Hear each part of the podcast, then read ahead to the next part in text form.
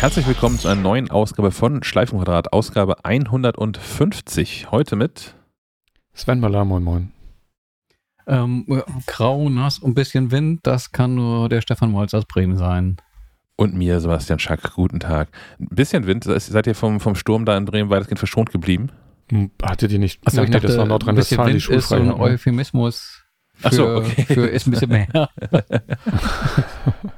ein bisschen Wind heißt das bei uns. Ja. Ja, hier war tatsächlich ordentlich, also ich, ich glaube, äh, hier liegen so die Reihenhausgärten, lagen so in der, in der Einflugsschneise des, des Windes. sind, äh, über, ich aus dem Fenster guckte heute Morgen über, über mehrere Gärten verteilt, quasi die, äh, die Gartenmöbel, ein Garten weiter gerückt jeweils. war schon ganz ah, lustig. Hier in der Nachbarschaft sind sie alle Kummer gewohnt. Wir haben quasi äh, nach, nach Westen raus und wir haben ja häufig Westwind. Ja. Und dahinter kommt nur freies Feld. Also die sind das gewohnt, dass ihr ordentlich, ordentlich das mal drauf ballert. Und man merkt das auch leider an, an der Temperatur. Das sind mal eben zwei, drei Grad kälter hier oben, wenn der Winter so hier so drauf steht. Ja. Das pfeift schon ordentlich. Aber noch ist alles ganz geblieben und die Bäume stehen auch alle noch. Ich war noch nicht draußen, mal gucken, wie das mit den Bäumen so ist. Das, äh, ich wohne ja direkt am Wald hier, aber. Boah, da ist ordentlich was runtergekommen. Und äh, es ist ja noch nicht vorbei, heute Nacht ja nochmal, ne? Ja, der Blick heute Morgen erstmal aus dem Fenster, was da mit, mit dem Papp und gelben Müll passiert ist, den man abends am Straßenrand deponiert hat. Wie weit das geschafft hat über Nacht. ja, der Pappmüll war nicht mehr da. Ich weiß nicht, ob er schon abgeholt wurde oder einfach äh, selbst äh, auf die Kippe geweht ist. Der hat sich in Luft aufgelöst. Merkwürdigerweise standen noch an, an Platz und Ort. Hm. Hier war das an einigen, ähm, ähm wie heißen die, Litfaßsäulen, sah man, ähm, wegen des starken Regens auch dass da sich die, die ganze äh, die, die ganze Plakate abgelöst hatten und dann in Fetzen im, im Gebüsch lagen. Hier gab es so das Thema, äh, inzwischen haben wir hier alle gelbe Tonnen, so jedes, jedes, jeder Haushalt für sich eine eigene gelbe Tonne. Ähm, als wir noch Säcke hatten, gab es mal die Diskussion, da war auch, als auch irgendwann Sturm war und da haben mehrere Menschen, die hier in diesem Reihenhaus wohnen, Reihenhaussiedlung wohnen, ähm, sich eigentlich clevere Gedanken gemacht und haben direkt vorne an der, an der Straße steht so ein, so ein Schild, weil die Hausnummern draufstehen, auf so einem Pfahl und haben ihre gelben Säcke daran festgetütelt damit die sich halt nicht verteilen. Und die sind dann nicht abgeholt worden, weil das ja nicht ordnungsgemäß ist, sondern die müssen ja irgendwie, keine Ahnung, wie die Formulierung ist, frei zugänglich, hast du nicht gesehen, an der Straße stehen. Okay, aber wenn die jetzt einfach an die Straße gestellt werden und die durch die ganze Straße hin und her geweht werden, dann sammelt ihr die ja auch nicht ein, weil die nicht am richtigen Ort sind. Und äh, ja. Aber festbinden finde ich auch, also da hätte ich, glaube ich, als, als äh, Müll, Müllmensch auch gar keinen Bock drauf. Was ist sonst machen? Also diese, diese Doppel-, Dreifach-Knoten lösen und eine halbe Stunde für einen Sack brauchen. Das geht natürlich auch nicht. Aber ich war tatsächlich gestern auch mal überlegen, ist das eine gute Idee, die rauszustellen, weil man die auch nirgendwo hat dranhängen können. Ja. Ähm, ich habe sie dann hinter, hinter die Pappe windgeschützt paar, paar aufgestellt. reintun. Äh, genau. Katzenstreu. ähm, nee, äh, aber dann doch dazu entschieden, ist auch schlecht, die irgendwie auf dem Balkon stehen zu lassen. Aber theoretisch könnte man es ja auch noch aushalten, die bis zur nächsten Abfuhr. Weil so oft geht der Wind ja auch nicht so extrem, als dass man sie unbedingt rausstellen müsste. Säcke wie auch Tonnen. Ja, gelbe, gelbe Säcke kann man auch jederzeit irgendwie wegbringen, ne? Zum Abfallwirtschaftshof. Oder kostet das auch? Nö, die kannst du einfach so wegbringen. Aber da musst du dich natürlich irgendwie ins Auto setzen. Auf dem Fahrrad ist auch ja ungeil mit gelben Säcken über den Rücken. Kommt aufs Fahrrad an, ja, genau. Ja. Also eine Sprottenflotte Lastenrad und dann geht das. Jo. Habe ich hier schon gemacht mit unserem dicken Lastenrad. Ah. War ganz praktisch. Mhm. Ähm, wir Jetzt hatten wir doch einen Aufreger der Woche. Den Wind. Aber schön, dass wir immer nur von Wind reden. Und anderswo wird das irgendwie Orkan irgendwas tituliert. Ach, ich bin auch gar nicht so der, der, total große Fan davon, dass das so norddeutsch runterzuspielen. Aber auf der anderen Seite, es ist halt so, das, was andere Sturm nennen, ist halt hier normal und heißt dann halt irgendwie, das ist, das ist schon alles irgendwie in der, in, in der Nomenklatur alles im einen verschoben, glaube ich, so ein bisschen. Mhm. Also, hier, also speziell hier auch so in, in unmittelbarer äh, Küstennähe, ja. Aber, naja. wir haben lange gesucht und ähm, so richtig viele Apple-Themen gibt es irgendwie gar nicht. Es wird Zeit, dass dieses Event endlich stattfindet mit ähm, ja wahrscheinlich und hoffentlich neuen Macs und all sowas. Aber es gab dann ähm, doch noch eine, eine Kleinigkeit so am Rande. Ähm, ihr nutzt doch auch Apple Music, oder? Mhm. Ja, ja, ja. Ähm, in einer deutlich, ich will nicht sagen schlechteren, aber weniger ausführlichen Art und Weise, als es Spotify tut, äh, haut Apple ja auch immer Jahrescharts raus, so die persönlichen Jahrescharts. Was hat man selbst am meisten gehört? Welche, welche Künstler, welche Alben, welche Songs, das ganze Dings. Und ähm, was es jetzt neu gibt, wenn ihr in der Apple Music App unterwegs seid, das geht auf dem, auf dem Mac, auf dem iPad, auf dem iPhone. Äh, in dem Bereich Jetzt hören, wenn man da so ganz weit runter scrollt, wo halt diese ganzen Jahresrückblicke sind, dann findet man auch jetzt schon da Replay 2022.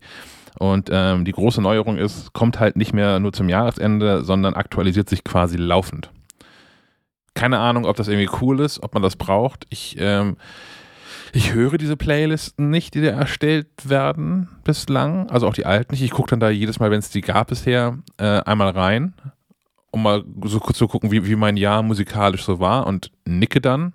Aha. Und mach weiter. Habt ihr da gesteigertes Interesse dran an diesen ganzen persönlichen Jahrescharts, Gedöngel und so? Äh, Nee, aber seitdem ich äh, das, das Kinder-iPad quasi mit einer Kinder-Apple-ID ausgestattet habe, äh, könnte es durchaus wieder sinnvoll sein. Vorher war es natürlich immer geprägt von, von der Fuchsbande und Bibi und Tina. Ähm, deswegen mal gucken, wie das dieses Jahr so wird. Ich höre aber, ich habe letztens mal äh, die, die machen ja auch so, so Playlists, äh, de, deine Lieblingsmusik oder neue Musik für dich oder so. Da habe ich mal reingehört, das war durchaus sinnvoll. Das ist auch spannender. Also ich meine, äh, so einmal im Jahr zu gucken, ah ja, gut, äh, den Titel habe ich 193 Mal gehört, ist so ein Kopfnicken und okay. Aber viel hm. spannender hm. ist ja quasi Sachen gezeigt zu bekommen, äh, die einem auch gefallen könnten, anhand der Dinge, die man bislang offensichtlich äh, gemocht hat. Ähm, weil so gut ist mein Gedächtnis noch, dass ich weiß, äh, was ich 193 Mal gehört habe und mir offensichtlich gefallen hat, als dass ich das nicht irgendwie jede Woche erneut nachschlagen müsste. Was ich halt cool fände, wären dann so Sachen, so, so Tipps wie, ähm, du hast 94 Mal diesen Song von Künstler XY gehört, aber sonst irgendwie nichts von dem. Kennst du eigentlich irgendein Album von dem? Ich schlage dir hier mal drei vor oder so. Oder dieses, ich schlage dir hier mal dieses Apple Music Essentials von dem vor. Da hat mir noch mehr gute Sachen gemacht oder sowas. Aber das machen die doch. Aber doch nicht in den Replay-Krams drin. Nee, nee, nee. Das, also so allgemein in dem Jetzt hören-Tab ja. findest du natürlich ganz viel. So. Ja, Übrigens, du hast Rakete gehört, willst du auch Faber hören oder so. Ja, genau. Aber also das, das fände ich halt nett aus diesem, diesem, diesem Jahrescharts-Gedöns raus, so dass dann da so ein bisschen, so ein bisschen Intelligenz mit drin ist, dass man so hier übrigens, de, dein Platz 1 ist Mr. Euso. Aber du hast sonst nie was von, noch nie hast du irgendwas anderes von dem gehört, außer hier diesen, diesen Flat, Flat Eric Song. Probier das doch mal aus. Also quasi mit, mit Begründung, warum dir das irgendwie vorgeschlagen wird. Und halt nicht nur so locker wegen hier, du, du hast diese eine deutsche weihnachtliche äh, äh, Indie-Band gehört. Hör doch hier noch diese andere deutsche weihnachtliche Indie-Band. Das ist mir dann zu wenig Verknüpfung irgendwie. Wir verlinken hm. an dieser Stelle bitte das Musikvideo mit äh, Flat Eric. ich weiß auch gar nicht, wie ich darauf jetzt gekommen bin. Aber Ist das es hätte viel schlimmer kommen können. Flatbeat hieß das, oder, das Song? Ja, ich, ich glaube. Und ich glaube, in dem, in dem Video war er da nicht Plattenmanager oder sowas und hatte irgendwie diese Wurst als Zigarre. Ja, ja. Ach du Schande. Hm, das gucke ich mir tatsächlich nochmal an und gucke das, wie das gealtert ist. Ich, da, äh, das, da bin ich äh, auch drauf gestoßen gestern Abend auf Dinge, die schlecht altern.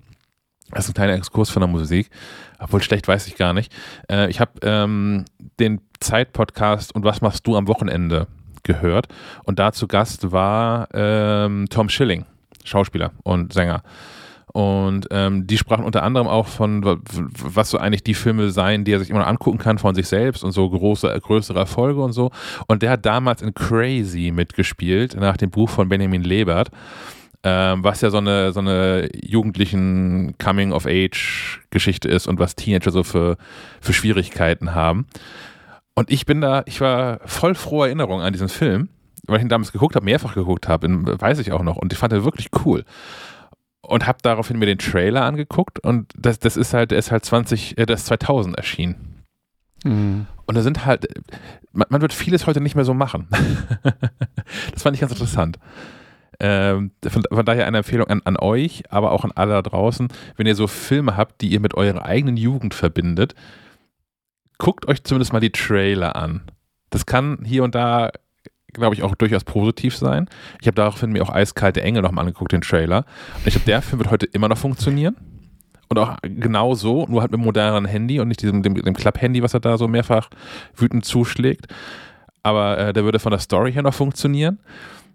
Crazy, bin ich mir nicht so sicher, ob man halt äh, heute noch Filme ins Kino bringen könnte, die sich an Jugendliche richten. Und ähm, wo es auch viel um, um Mobbing geht und sowas und Dinge, die heute dann Body-Shaming heißen würden und all sowas. Naja, ich würde auch noch mal hier reinspringen und Apple Music äh, als Anlass für einen Exkurs äh, missbrauchen. Äh, und zwar hatte ich mir mal die Tage angeguckt, äh, ob ich nicht dieses Apple One irgendwie zurückstufe oder irgendwas kündige. Äh, nach der Erkenntnis, dass ich dieses Apple Fitness Plus, äh, seitdem es in Deutschland verfügbar ist, genau nullmal genutzt habe.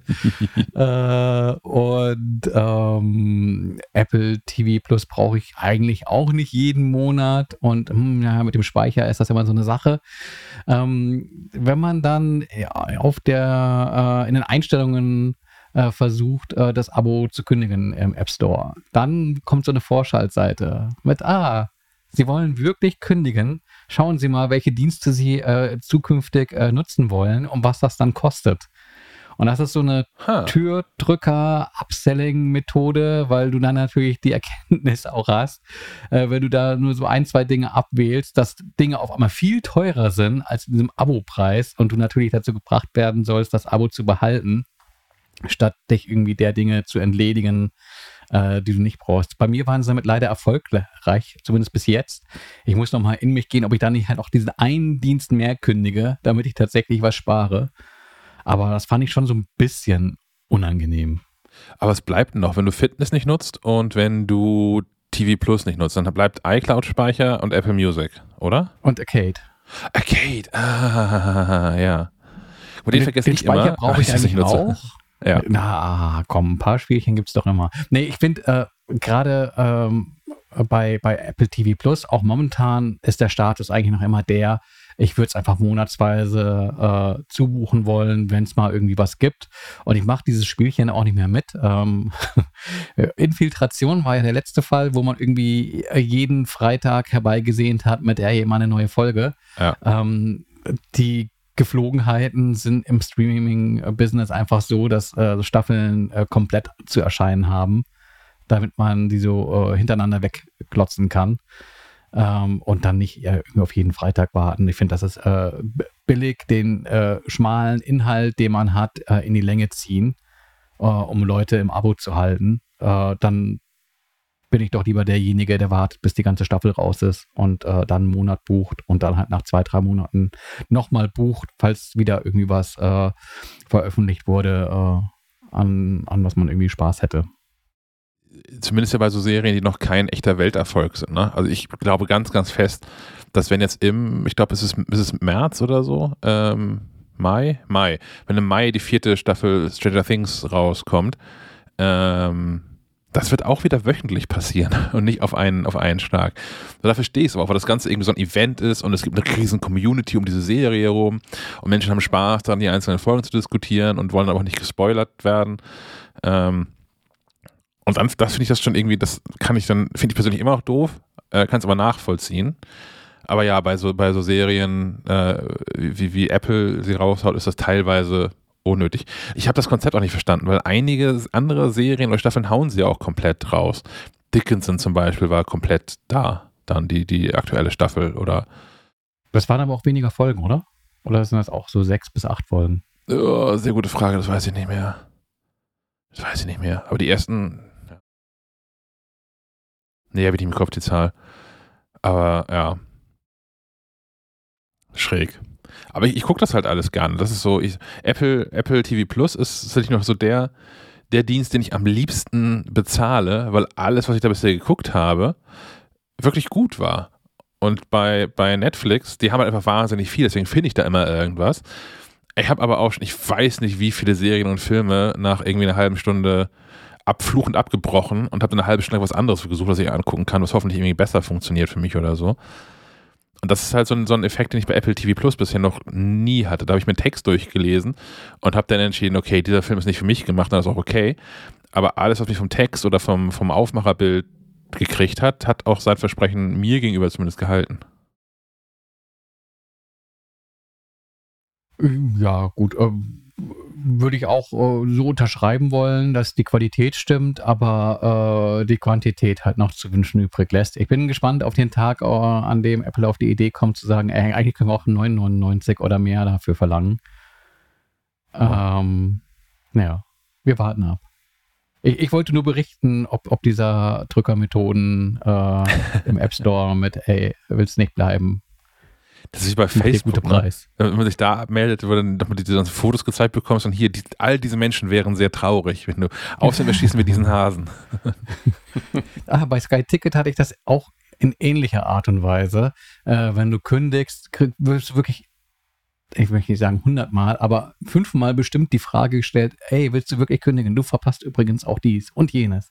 Und bist du dir ganz, ganz sicher? Und äh, wenn du jetzt kündigst, du kannst jederzeit wiederkommen und äh, willst du wirklich? Äh, total nervig, weil äh, eigentlich will ich den Knopf nur einmal drücken müssen und bin dann da irgendwie raus. Was äh, ohnehin schon schwer genug ist, den Knopf zu finden zum Kündigen. Ähm, der ist da irgendwie auch bewusst äh, gut versteckt. Gab es da nicht irgendwie auch so eine Gesetzesgeschichte, dass ab äh, irgendwann 2022 ein gut auffindbarer Kündigen-Knopf bei so Webangeboten das wäre auf jeden Fall wünschenswert. Auf, ja, weiß ich auch nicht, würde ich mir aber auch wünschen, wobei ja meistens äh, die, die einfache Google-Suche zum besseren Ergebnis führt, als auf der, Seite, auf der Seite selbst zu gucken. Ne? Ja. Da, da, findest du direkt irgendwie den, den, den Foreneintrag oder den, den Support-Artikel dazu und dann geht es ratzfatz. Ja, aber daran sieht man auch, was da für ein System hinter steckt, das den ja, Leuten möglichst äh, steinig. Ja, ich, ich erinnere ja nochmal, oder ich erinnere mich da an, ich hatte diese Disney-Geschichte über Telekom, wo sich dann keiner mehr verantwortlich fühlte. Und das war richtig schwierig zu kündigen, weil das ja auch nur so eine Zusatzoption von Telekom war. Aber ach, das war alles ganz kompliziert. Aber am Ende habe ich es doch geschafft irgendwie. Ich bin übrigens drauf und dran, äh, Amazon Prime mal irgendwie zu kündigen. Also ich, ich, muss das, ich muss das irgendwie ausdünnen. Ich, ich zahle einfach zu viel Geld im Monat für so Streaming-Dienste. Mhm. Und äh, ich bin, eigentlich bin ich ganz bei Stefan, dass das total intelligent ist, die halt dann so, so ähm, mm, eventmäßig zu buchen. Also da gibt es jetzt die neue Staffel. Bitte? Stream-Hopping? Ja, genau, genau. Dass ich weiß, okay, hier bei, keine Ahnung, äh, Apple TV Plus ist jetzt die, die erste Staffel Infiltration komplett verfügbar. Jetzt klicke ich das mal wieder für einen Monat oder zwei und gucke das dann. Das ist die intelligente Lösung. Ich habe da nur keinen Bock drauf, ich bin einfach stinkend faul. So, und also ja. davon profitieren natürlich auch alle. Faulheit kostet. Ja. Und ich, ich glaube, am, am ätzendsten finde ich aktuell Amazon Prime von diesen ganzen Diensten. Ich finde den am, am schlimmsten zu bedienen. Also Sky bin ich ohnehin raus. So das, äh, die haben mich einfach verloren als Kunden. Ähm, da komme ich auch nicht wieder. Ja? Da hm, Sky wird noch spannend, weil ich habe gelesen, dass äh, RTL Plus sich äh, Rechte gesichert hat an Inhalten von HBO Max. Also das war HBO war ja sonst das einzige Argument, was, was Sky noch irgendwie vorbringen konnte, um überhaupt jemanden dazu zu bringen, da Geld aufzuwerfen. Und nun äh, hat sich da wohl äh, RTL Plus ehemals Join, keine Ahnung, kompliziert, aber da äh, wird sich wohl was tun. Ist Join nicht Pro 7? Nee, ich glaube, das war TV Now. Ach, TV Now, genau. Ja. das ist alles noch ein Debakel. Es, es, es ist wirklich kompliziert. Und daran irgendwie auch zu erkennen, dass man tatsächlich äh, gefühlt hunderte von Abos haben kann, weil jeder irgendwie seine eigene Suppe kocht und äh, es dann auch nicht schön ist, wenn äh, das so zerfällt, wenn ich jetzt höre, okay, HBO-Inhalte eventuell bei, bei RTL irgendwo, muss ich wieder noch so ein scheiß Abo schießen. ja. äh, wenn ich bestimmte Dinge sehen will. Da, da habe ich keinen Nerv drauf. Kommt HBO mhm. nicht eh in absehbarer Zeit mal vielleicht an Deutschland? Also ich weiß, da gibt es keine Ankündigung, aber es gibt doch irgendwie HBO Nordic, gibt es doch im Moment ja, schon mal? nein, so? das, da, da sind ja die, die, die Verträge, mit, die mit Sky noch laufen, waren ja das Problem, dass die hier nicht, nicht anfangen konnten. Und das läuft, glaube ich, noch mit, mindestens bis 2023 oder so, wenn ja. ich das so richtig im Was schließen die für Verträge über Jahrzehnte? Ja, keine Ahnung. Das ist alles so. Ähm, aber zurück zu, zu Prime, da kann ich dich durchaus verstehen und sage, ja, was die da gerade an, an, an Streaming äh, anbieten, ist wirklich schwach. Also da gucke ich auch mit am wenigsten. Aber, aber Herr der Ringe. Ja, auf ja, gar keinen Fall. Nee, da habe ich auch große Angst vor. Ich glaube, das wird ganz großer Crap. Also weil eben ein Amazon dahinter steht und nicht ein HBO oder so. Ja, ich, ich kenne drei Personen, äh, und die müssen das vor mir geguckt haben und das abgewunken haben. also das kannst du gucken, bevor ich mir das irgendwie angucke. Und ja, ich weiß nicht, also ich finde das halt auch von der Bedienung her scheiße. Ich lande ständig bei irgendwelchen Vorschlägen von denen, die auf einmal doch irgendwie Geld kosten. Also die interessantesten, die für mich dann, also hier, aber das muss jetzt aber doch mal leihen für 5 Euro. Und das ist auch okay, weil Amazon Prime kostet halt auch irgendwie dann, was sind das aktuell, 60 Euro im Jahr und dafür ist auch dieser Lieferkrams mit drin und da ist irgendwie Online-Speicher mit drin. Und der, der Preis stimmt schon irgendwie für, äh, für das Angebot an und für sich, aber ich bin halt in diesen ganzen Serien, Filmen, die sie haben, nicht so richtig ähm, ähm, zu Hause. Das sind sehr einzelne Dinger. Dann wird dir aber ja die Entscheidung eventuell demnächst abgenommen, weil äh, in den USA die Preise schon ansteigen jetzt und das wird ja über kurz oder lang auch hier passieren. Ja. Und dann fällt das Argument schon mal weg und dann also ich weiß, ich glaube, die Sachen, die ich, über die ich mich wirklich gefreut habe bei Amazon Prime, so in, in, in der jüngeren Vergangenheit zumindest, ähm, waren Mr. Robot, Man of the High Castle, Handmaid's Tale und alles, was Jeremy Clarkson macht. Ja. Wobei Handmaid's Tale am Ende bei TV, nee, Magenta TV Premiere hatte. Ja. Noch so ein Dienst, das ist alles. Noch so ein Dienst den man auch überhaupt nicht, den man nicht, ich habe da letztens geguckt, weil ich dachte, die haben ja so ein paar Exclusives, die ja durchaus interessant wären. Aber man kann es nicht einfach so buchen. Man muss gleich irgendwie, keine Ahnung. Ich bin auf der Seite schon gescheitert, da irgendwie mal einen Fünfer raufzuwerfen, um das zu gucken. Ging nicht. Ich bin auch kurz davor, einfach äh, aus, aus noch mehr Faulheit einfach noch mehr Geld zu bezahlen. Und wenn halt irgendwo so eine Serie aufpoppt, sagen, ah, die ist interessant, okay, Stefan und Sven haben die empfohlen, muss ich wohl gucken und die dann einfach bei iTunes zu kaufen. Ach, kostet 25 Euro? Ja, ist halt so. Dafür habe ich den jetzt irgendwie, ich kann die in Ruhe gucken. Ich habe die komplett. Ich weiß, in welche Qualität das kommt. Ich weiß, dass es alles bedienen und benutzbar ist. Ich kann auf all meinen Geräten gucken. Kom komplett äh, in Anführungszeichen, weil äh, gerade bei den Serien in iTunes ja das Problem ist, dass es äh, nochmal eine deutsche und eine ja. englische Sprachfassung gibt. Und äh, aber im Gegensatz zu äh, kauf dir das auf Blu-ray oder DVD, dann hast du nämlich beide oder sogar noch mehr Sprachfassungen. Aber warum äh, iTunes das bei den Filmen schafft oder gegenüber den ähm, äh, Firmen durchgesetzt bekommt, äh, weiß ich nicht, warum das dann bei den Serien scheitert. Weil es muss ja irgendwie eine Entscheidung auch sein von äh, den, den, wie sagt man dann, Verleihern oder ja. Rechteinhabern. Ähm, ich habe dazu mal was von ähm, als Antwort von Sony Pictures zurückbekommen. Und deren einziges Argument, die haben auch nie wieder auf, darauf antwortet, also auf meine Nachfrage dann nicht mehr geantwortet. Deren einziger Punkt war, es ist ja auch in Deutschland sehr viele Menschen gibt, die Serien nur in englischer Sprache gucken wollen. Ich so, ja, aber bei einem Film ist das auch scheißegal. Da klappt auch 37 Tonspuren mit rein in diesen iTunes-Dings. Das kann doch jetzt irgendwie nicht. schafft auch noch jeder. Also. Ja. Ja. Das ist aber auch gut, das als Serviceleistung zu verkaufen. äh, ja. Ja, Minimalismus as a Service, ja, nicht schlecht. ja, da hatten wir vorhin schon, Faulheit ist, äh, ist immer teuer. Ja, es ist, es ist ein einziges, äh, es ist ein einziges Drama und ähm, man kann darüber sagen, was man möchte über die ganzen Streamingdienste und das ist auch alles cool und das hat das auch alles wirklich vorangebracht, so die Qualität von Serien und das, also deswegen bezahle ich auch dafür, weil das irgendwie, das meiste ist schon geiler als alles, was vor Streamingdiensten im Fernsehen lief. Inzwischen sind ja auch diverse Fernsehsender von BBC über ARD und ZDF äh, haben ja mitbekommen, dass sie mal irgendwie so ein bisschen die Qualität erhöhen müssen und produzieren da wirklich gute Sachen. Das war vor 20 Jahren aber nicht so. Also nicht auf dem Niveau, wie das heute ist, jedenfalls. Ähm, Aber eigentlich möchte ich zurück zu Fernsehen. Ich würde sogar lineares Fernsehen dafür in Kauf nehmen, wenn ich einfach wieder einem Anbieter Geld überweisen könnte im Monat und dann einfach alles gucken kann, was hier auf dem Markt verfügbar ist. Ich habe keinen Bock, mir das irgendwie ständig anzugucken, was läuft eigentlich wo, was müsste ich heute kündigen, was muss ich morgen abonnieren, was ist heute noch bei Netflix verfügbar, übermorgen läuft das da aber schon aus und es dann bei Amazon Prime zu haben und all so ein Scheiß. Mhm. Oder einzelne, was du gerade sagst, wo einzelne Staffeln dann anderswo sind. Wo du Staffeln 1 bis 3 von Hand, Handmaid's Tale auf Amazon Prime gucken kannst, aber die vierte dann auf Magenta oder so.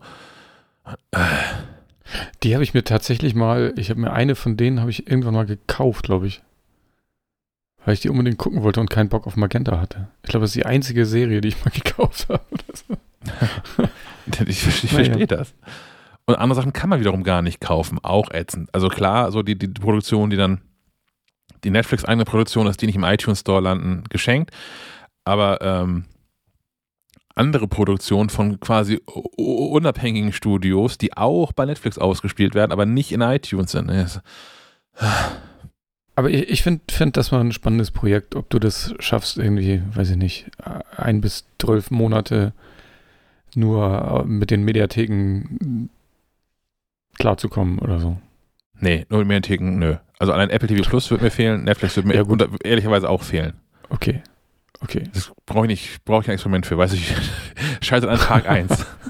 ja, dann mache ich das vielleicht irgendwann mal. Aber ja, Amazon Prime ist, ist, ist, irgendwie hart auf der Kippe. Das, ich, ich muss ja. das irgendwie mal, mal reduzieren, dieses Ganze, was ich da so monatlich bezahle. Das geht einfach so nicht.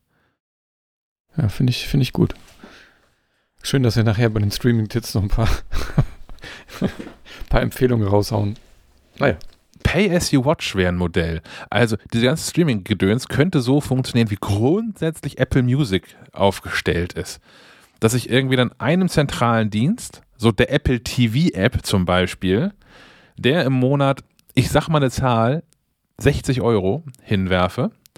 Dafür habe ich Zugriff auf alle Streaming-Dienste und meine 60 Euro werden irgendwie aufgeteilt unter den jeweiligen Streamingdiensten prozentual, proportional zu dem, wie ich sie geguckt habe.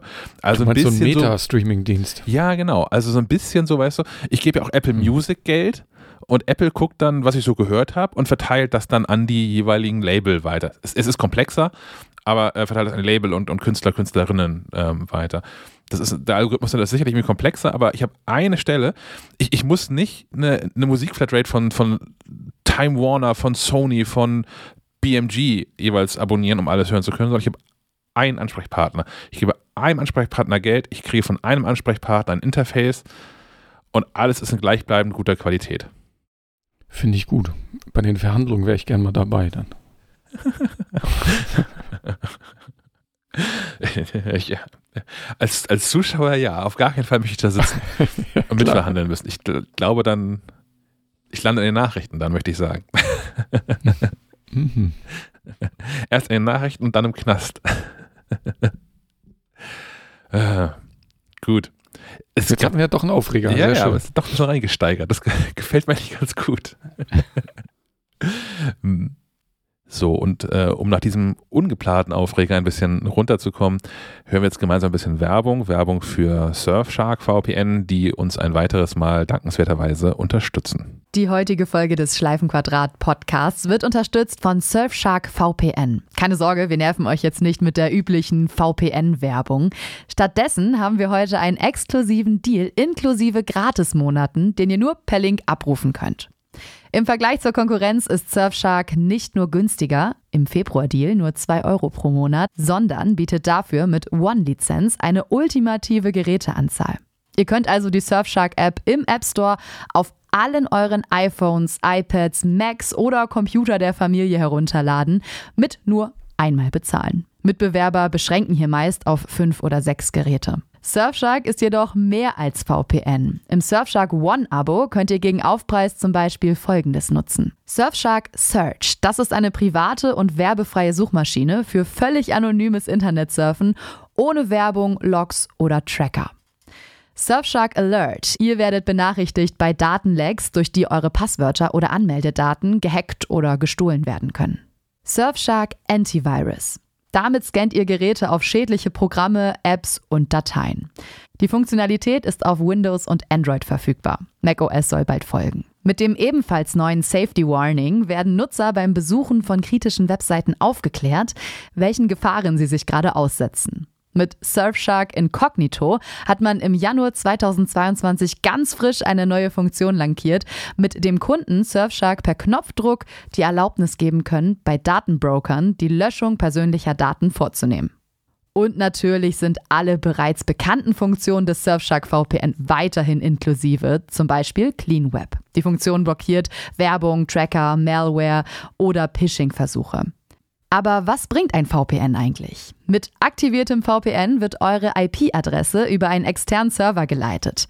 Dieser wird folglich zum Ansprechpartner für Tracker, dritte Webseiten, euren Internetprovider oder mancherorts sogar Regierungen.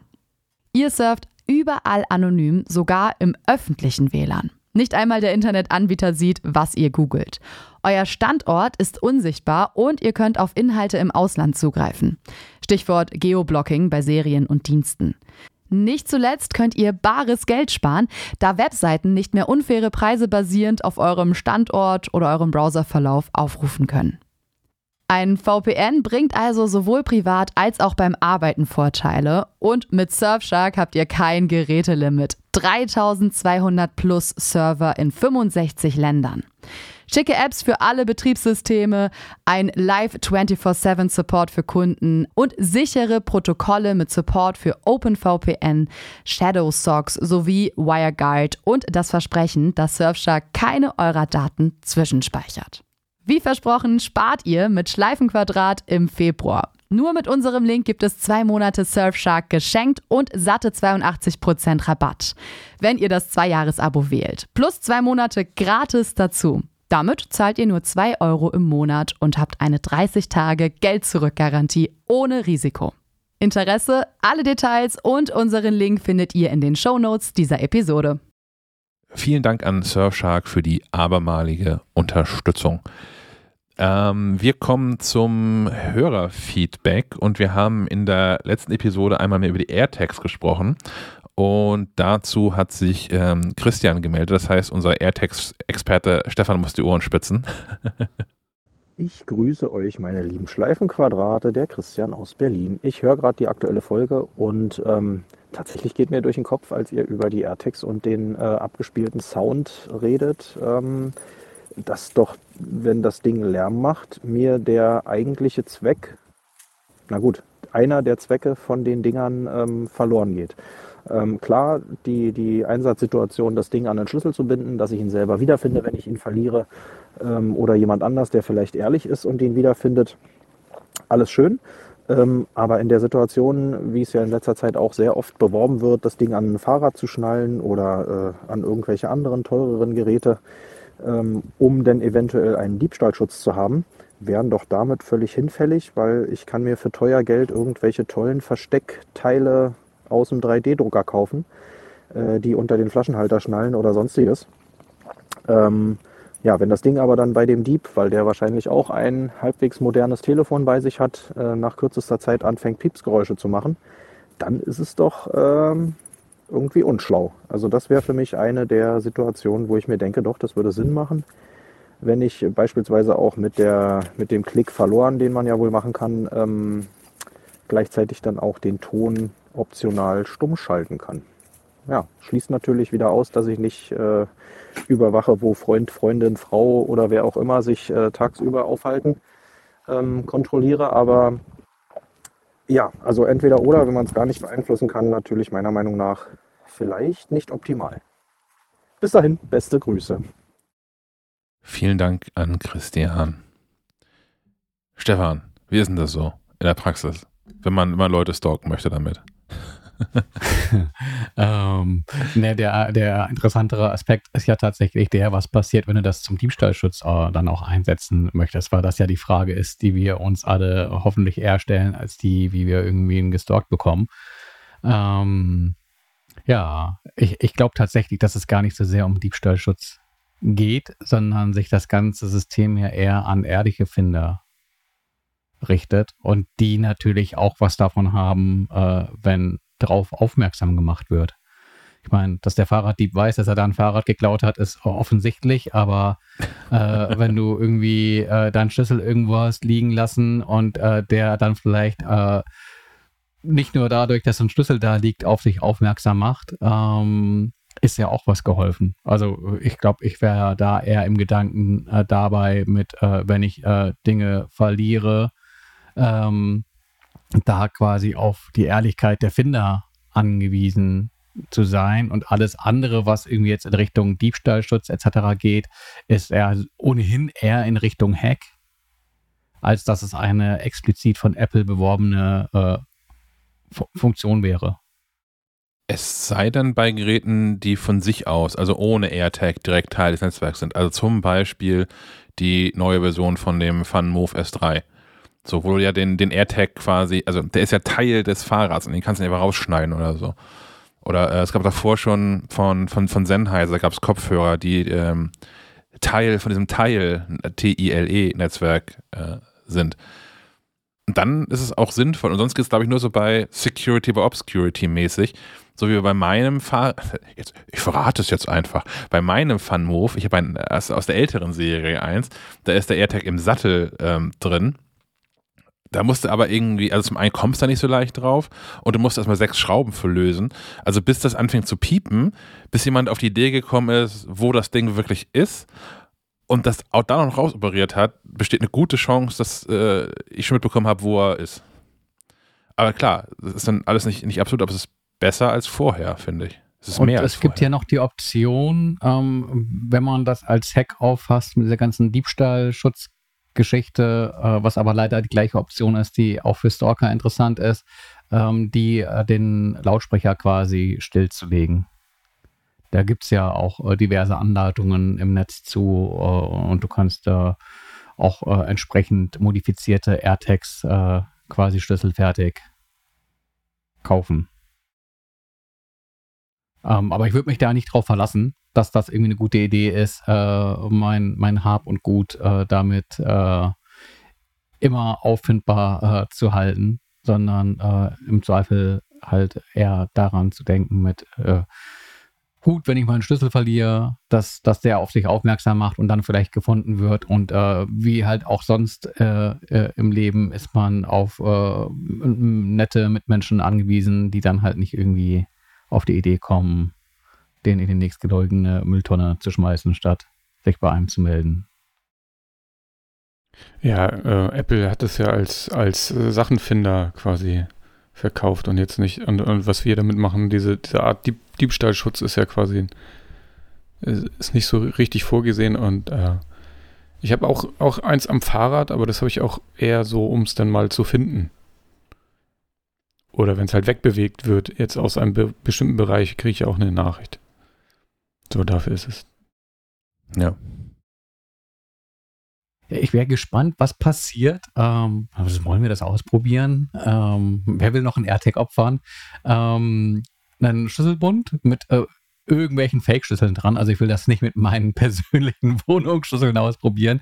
Schlüsselbund, AirTag dran und den einfach mal in den Briefkasten schmeißen. Ob der den Weg zu einem wiederfindet. Das ist eine spannende Idee. Ach, du meinst so einen Postkasten? Ja. Ja, ja, genau. Ich dachte jetzt so ein Briefkasten bei, Bei- bei irgendjemandem. Haustür. Ich dachte, hä? Was ist denn das für ein komisches Experiment? Verwundete Nachbarn. Das ist Ähm. spannend.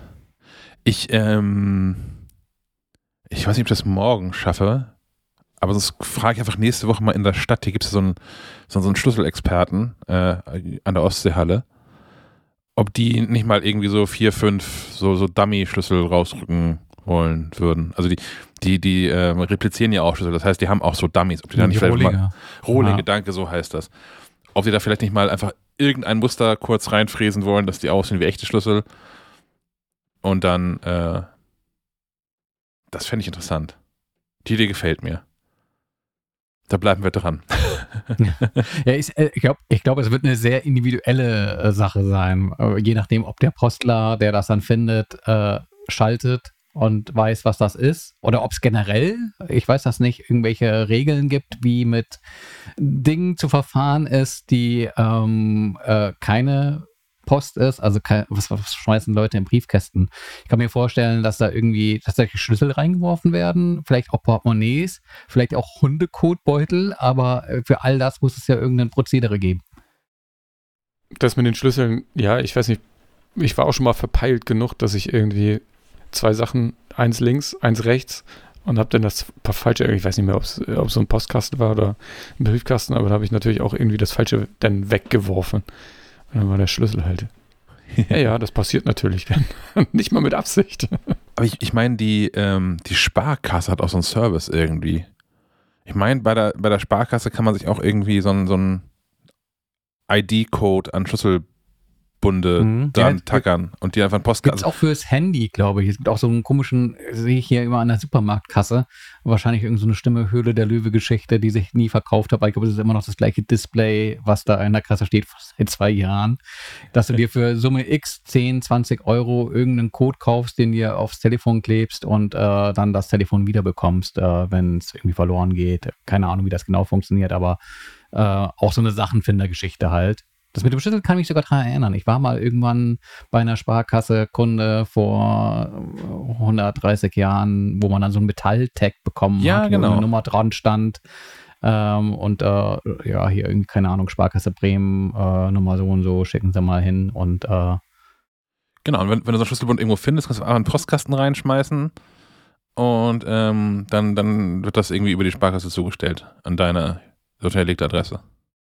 Ja gut, aber beim AirTag hättest du ja die Möglichkeit, äh, wenn der dann in den verlorenen Modus versetzt ist, da diesen NFC-Tag und ähm, da kontaktiert zu werden. Genau. Und äh, ist dann die Frage, ob die Post anruft und sagt, ja, wir haben hier was. Äh, sollen wir das mal irgendwie rumschicken? Äh, und äh, wenn sie das machen, äh, dürfen wir ihnen 58,90 Euro als Bearbeitungsgebühr berechnen oder zahlen sie in Briefmarken?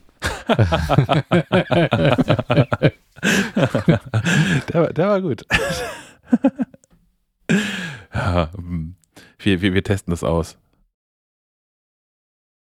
Ähm, kommen wir damit äh, zum nächsten Hörerfeedback. Und zwar hat sich Volker bei uns gemeldet ähm, zu der Thematik dieser äh, äh Klima-CO2-Fußabdruck-Apps. Hallo liebes Schleifenquadrat-Team. Hier ist nochmal der Volker aus Dortmund. Ähm, diesmal vielleicht für, äh, zu einer Ergänzung für eure Serie 149.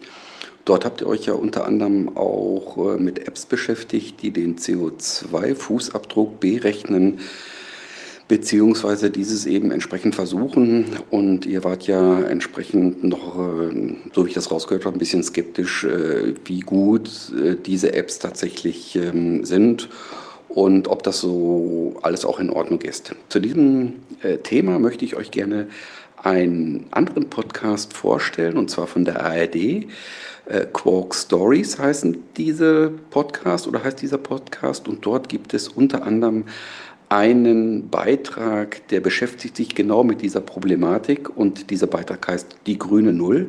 So hart ist es, CO2-neutral zu leben. Es geht dort um einen Mann, ähm, der mit wissenschaftlicher Begleitung erstmal ausrechnet, was für einen CO2-Fußabdruck er überhaupt hinterlässt und welche Maßnahmen insgesamt äh, ergriffen werden von ihm, auch wirklich sehr intensiv, äh, um diesen deutlich zu senken. Wie gut das geklappt hat und mit welchem Aufwand das betrieben worden ist, ähm, das ist in diesem Podcast sehr gut ähm, vorgetragen worden und veranschaulicht worden.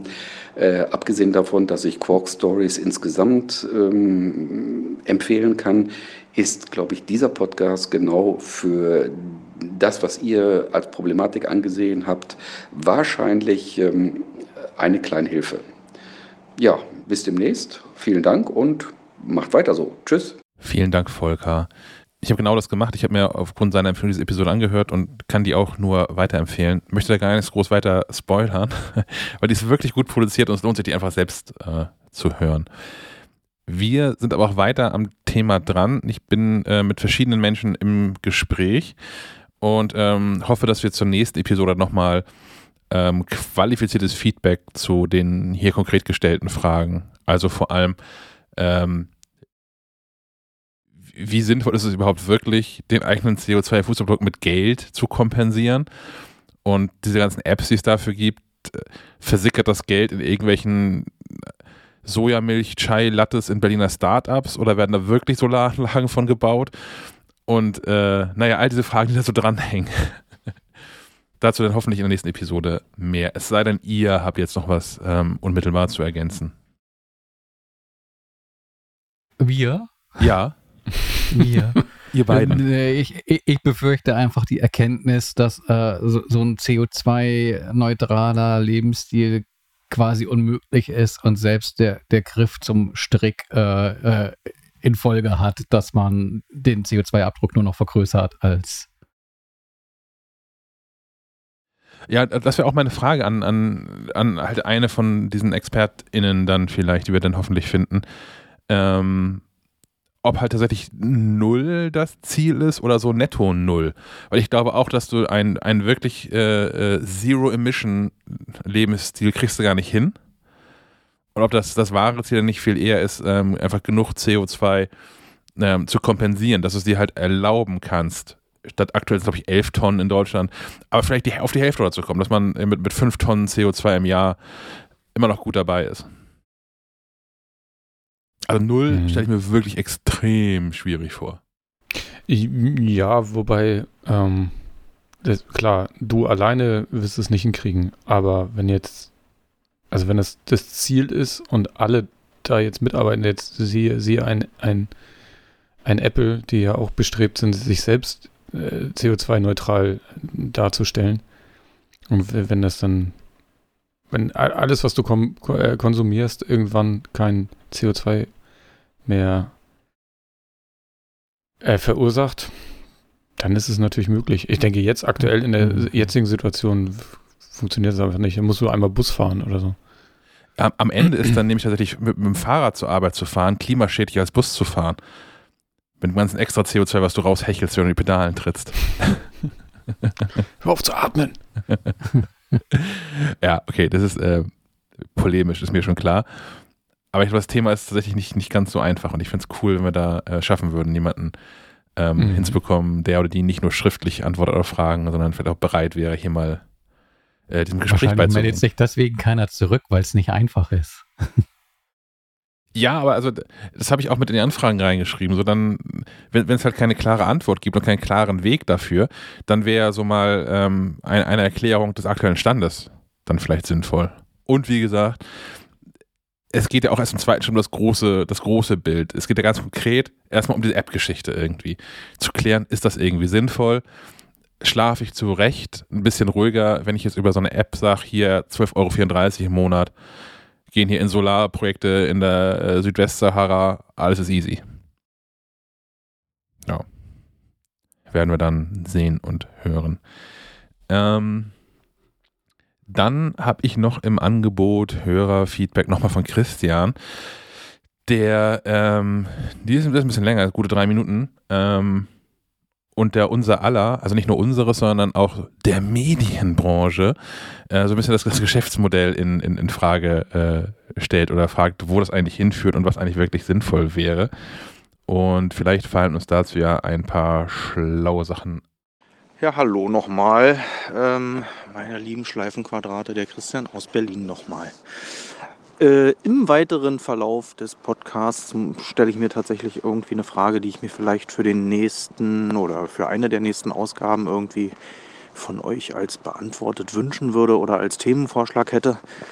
Und zwar ähm, ja, geht mir immer wieder durch den Kopf und das nicht nur bei euch, ähm, sondern auch bei vielen anderen Anbietern von, von Zeitungen, News, Apps oder Seiten oder ja, was auch immer, ähm, wie ihr so dazu steht. Also ich meine, ihr habt jetzt äh, MacLife Plus ja noch als Abo-Dienst gebracht, mit dem ich das Magazin kriege, ähm, weitere Artikel auf der App bzw. auf der Website ähm, freigeschaltet habe.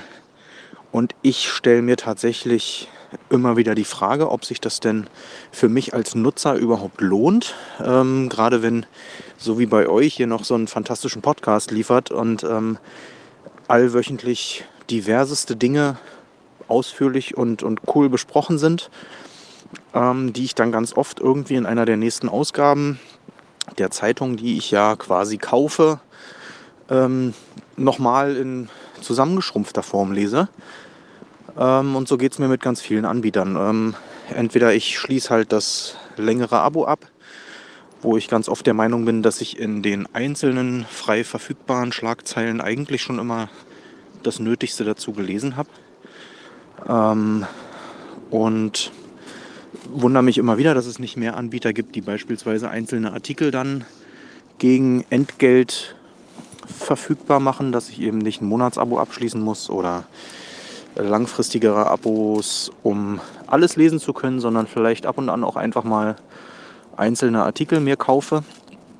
Ähm, und da würde mich echt interessieren, wie ihr das seht. Also ähm, spätestens die gute alte Zeitung, was nun einfach euer, ja, euer, euer Herkommen ist, ähm, die ist meiner Meinung nach äh, wirklich nur noch was für Papierfetischisten, die einfach gerne in der Hand lesen und ich befürchte für euch, dass diese Menschen wahrscheinlich immer weniger werden.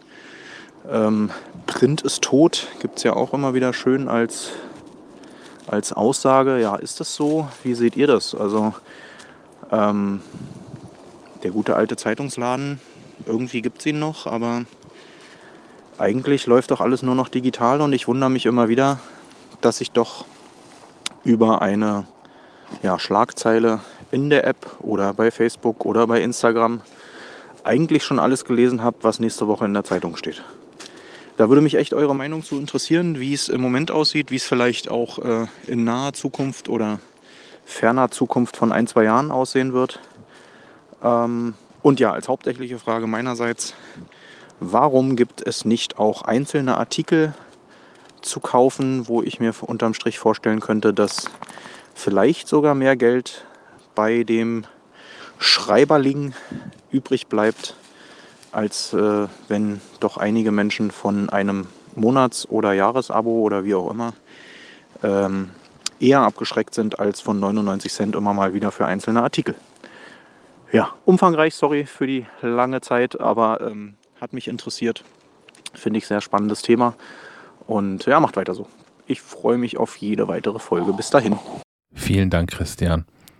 Sag doch mal, Stefan, wie ist denn das so? Ähm, ach, schwierig. Äh, es ist ja nicht so, dass wir das nicht alles schon auch ein Stück weit ausprobiert hätten. Äh, auch mit diesem Bezahlen, mit, äh, mit diesen Micropayments. Ähm, und äh, ich glaube, unsere Erfahrung war da, das funktioniert auch eher so lala. Auch gerade mit Blick darauf. Ja. Es funktioniert gar nicht. Also wir, wir haben damals ja Later Pay mal ausprobiert und äh, ohne exakte Zahlen zu nennen, aber so, so, so ein MacLive.de hat schon mehrere Millionen Aufrufe äh, zu verzeichnen und am Ende kam so der Gegenwert von anderthalb Kästen Bier dabei rum. Ja, also der Gegenwert war quasi der, dass der Aufwand der Implementierung äh, mehr gekostet hat als das, was als Erlös äh, ähm, ja. reinkam. Äh, wir hatten davor auch mal so ein bisschen mit Flatter rumprobiert, also das ist wirklich auch schon ein bisschen länger her. Das war jetzt auch nicht sonderlich von Erfolg gekrönt. Ähm, ich glaube einfach, da der Punkt, dass man ganz klar unterscheiden muss, was sind Angebote, die irgendwie verlagsgetrieben sind, wo dann auch die Zahlungsbereitschaft der Leserinnen und Leser eine andere sein mag als gegenüber einzelnen Bloggern. Also wenn ich dann beispielsweise einen Alex Olmer mit seinem iPhone-Blog sehe, der äh, quasi als, als Ein-Mann-Unternehmen ähm, da was anbietet. Selbst er bietet keine Artikel gegen ähm, Einzelbezahlung an, sondern ein Abo. Ähm, aber da hast du natürlich auch eine ganz andere Zahlungsbereitschaft, als wenn du weißt, okay, da steht ein Medienhaus hinter, ähm, zahle ich da jetzt einen einzelnen Artikel für einen Euro. Ähm, ich glaube, A, das ist schwierig und B, ähm, äh, glaube ich, würde ich mir auch selbst immer die Frage stellen, wenn ich da irgendwie mehr als einen Artikel klicke, lohnt es sich halt ganz schnell, doch ein Abo zu haben. Zumal, wenn der Preis äh, überschaubar ist. Also wir sind jetzt kein, kein, kein Spiegel, der irgendwie 20 Euro oder sowas im Monat kostet, sondern, äh, lass mich nicht lügen, im Jahr irgendwie 36,99 Euro oder sowas. Ähm, das ist schon sehr, sehr überschaubar mit Blick auch darauf, dass du halt äh, an allen Fronten irgendeine Art von Mehrwert bekommst. Du bekommst irgendwie ein PDF-Archiv äh, aller Ausgaben, du bekommst die aktuelle Ausgabe digital zur Verfügung, du bekommst irgendwie diese Plus-Inhalte online. Äh, du hast das äh, und ich denke, da gehörst du vielleicht auch mit zu, dass du ein Abo hast, obwohl du den Podcast hörst. Also auch eine Form von, von Support, einfach der, der MacLife gegenüber dann ein Abo zu haben. Äh, auch wenn man vielleicht andere inkludierte Angebote äh, nicht äh, nutzt, weil man sagt, okay, mir, mir reicht eigentlich auch schon vieles von dem, was ich im Podcast höre oder habe da vielleicht auch Themen manchmal in der Ausführlichkeit behandelt, die im äh, Printmagazin so nicht darstellbar ist, einfach weil äh, da Platz ein Thema ist. Aber umgekehrt, äh, auch die Diskussion haben wir gerne mal in der Redaktion, wenn es um das Thema Platz im Heft geht. ähm, es kann auch sehr gut sein, äh, auf den Punkt schreiben zu müssen und halt eben nur eine Seite zu einem Thema äh, zu füllen, als äh, es in aller Ausführlichkeit eine halbe Stunde lang in einem Podcast breitzutreten. Weil äh, da könnt ihr euch letztlich äh, auch sicher sein, wenn wir was schreiben, dann ist das irgendwie auch so auf den Punkt, dass ihr trotzdem alles soweit erstmal Informationen an der Hand habt, ohne äh, mehr Zeit für einen Podcast drauf aufwenden zu müssen. Oder all die Leute, die eben nicht den Podcast hören, die Informationen äh, derart aufbereitet finden, dass sie äh, nicht so viel äh, Zeit in Anspruch nehmen. Also ich glaube, schneller geht da nur noch TikToks gucken Machen wir noch nicht, gell? Sucht, sucht uns da nicht, wir sind da nicht. ja, das wären so einfach die Dinge, die mir so auch, ohne drüber nachzudenken einfallen würden. Ich glaube, äh, äh, im Kopf von Christian war jetzt quasi drin mit, äh, er zahlt irgendwie 99 Cent auf einen Artikel und äh, das landet direkt auf dem Gehaltskonto des jeweiligen. Ja, das, das, ja, das ja eh das, nicht das, genau, das ja eh nicht. Ähm, und deswegen auch der Vergleich mit, wie ist das mit anderen oder mit Bloggern, die quasi auf eigene Rechnung arbeiten. Und ich glaube, da hast du als ähm, konsumierende Person schon ein anderes Mindset und hast vielleicht da auch irgendwie die Geldbörse lockerer sitzen, als wenn du ein Verlagsangebot in Anspruch nimmst. Kannst dann aber auch anderen Anspruch haben an ähm, letztlich an Qualität und Frequenz der Inhalte.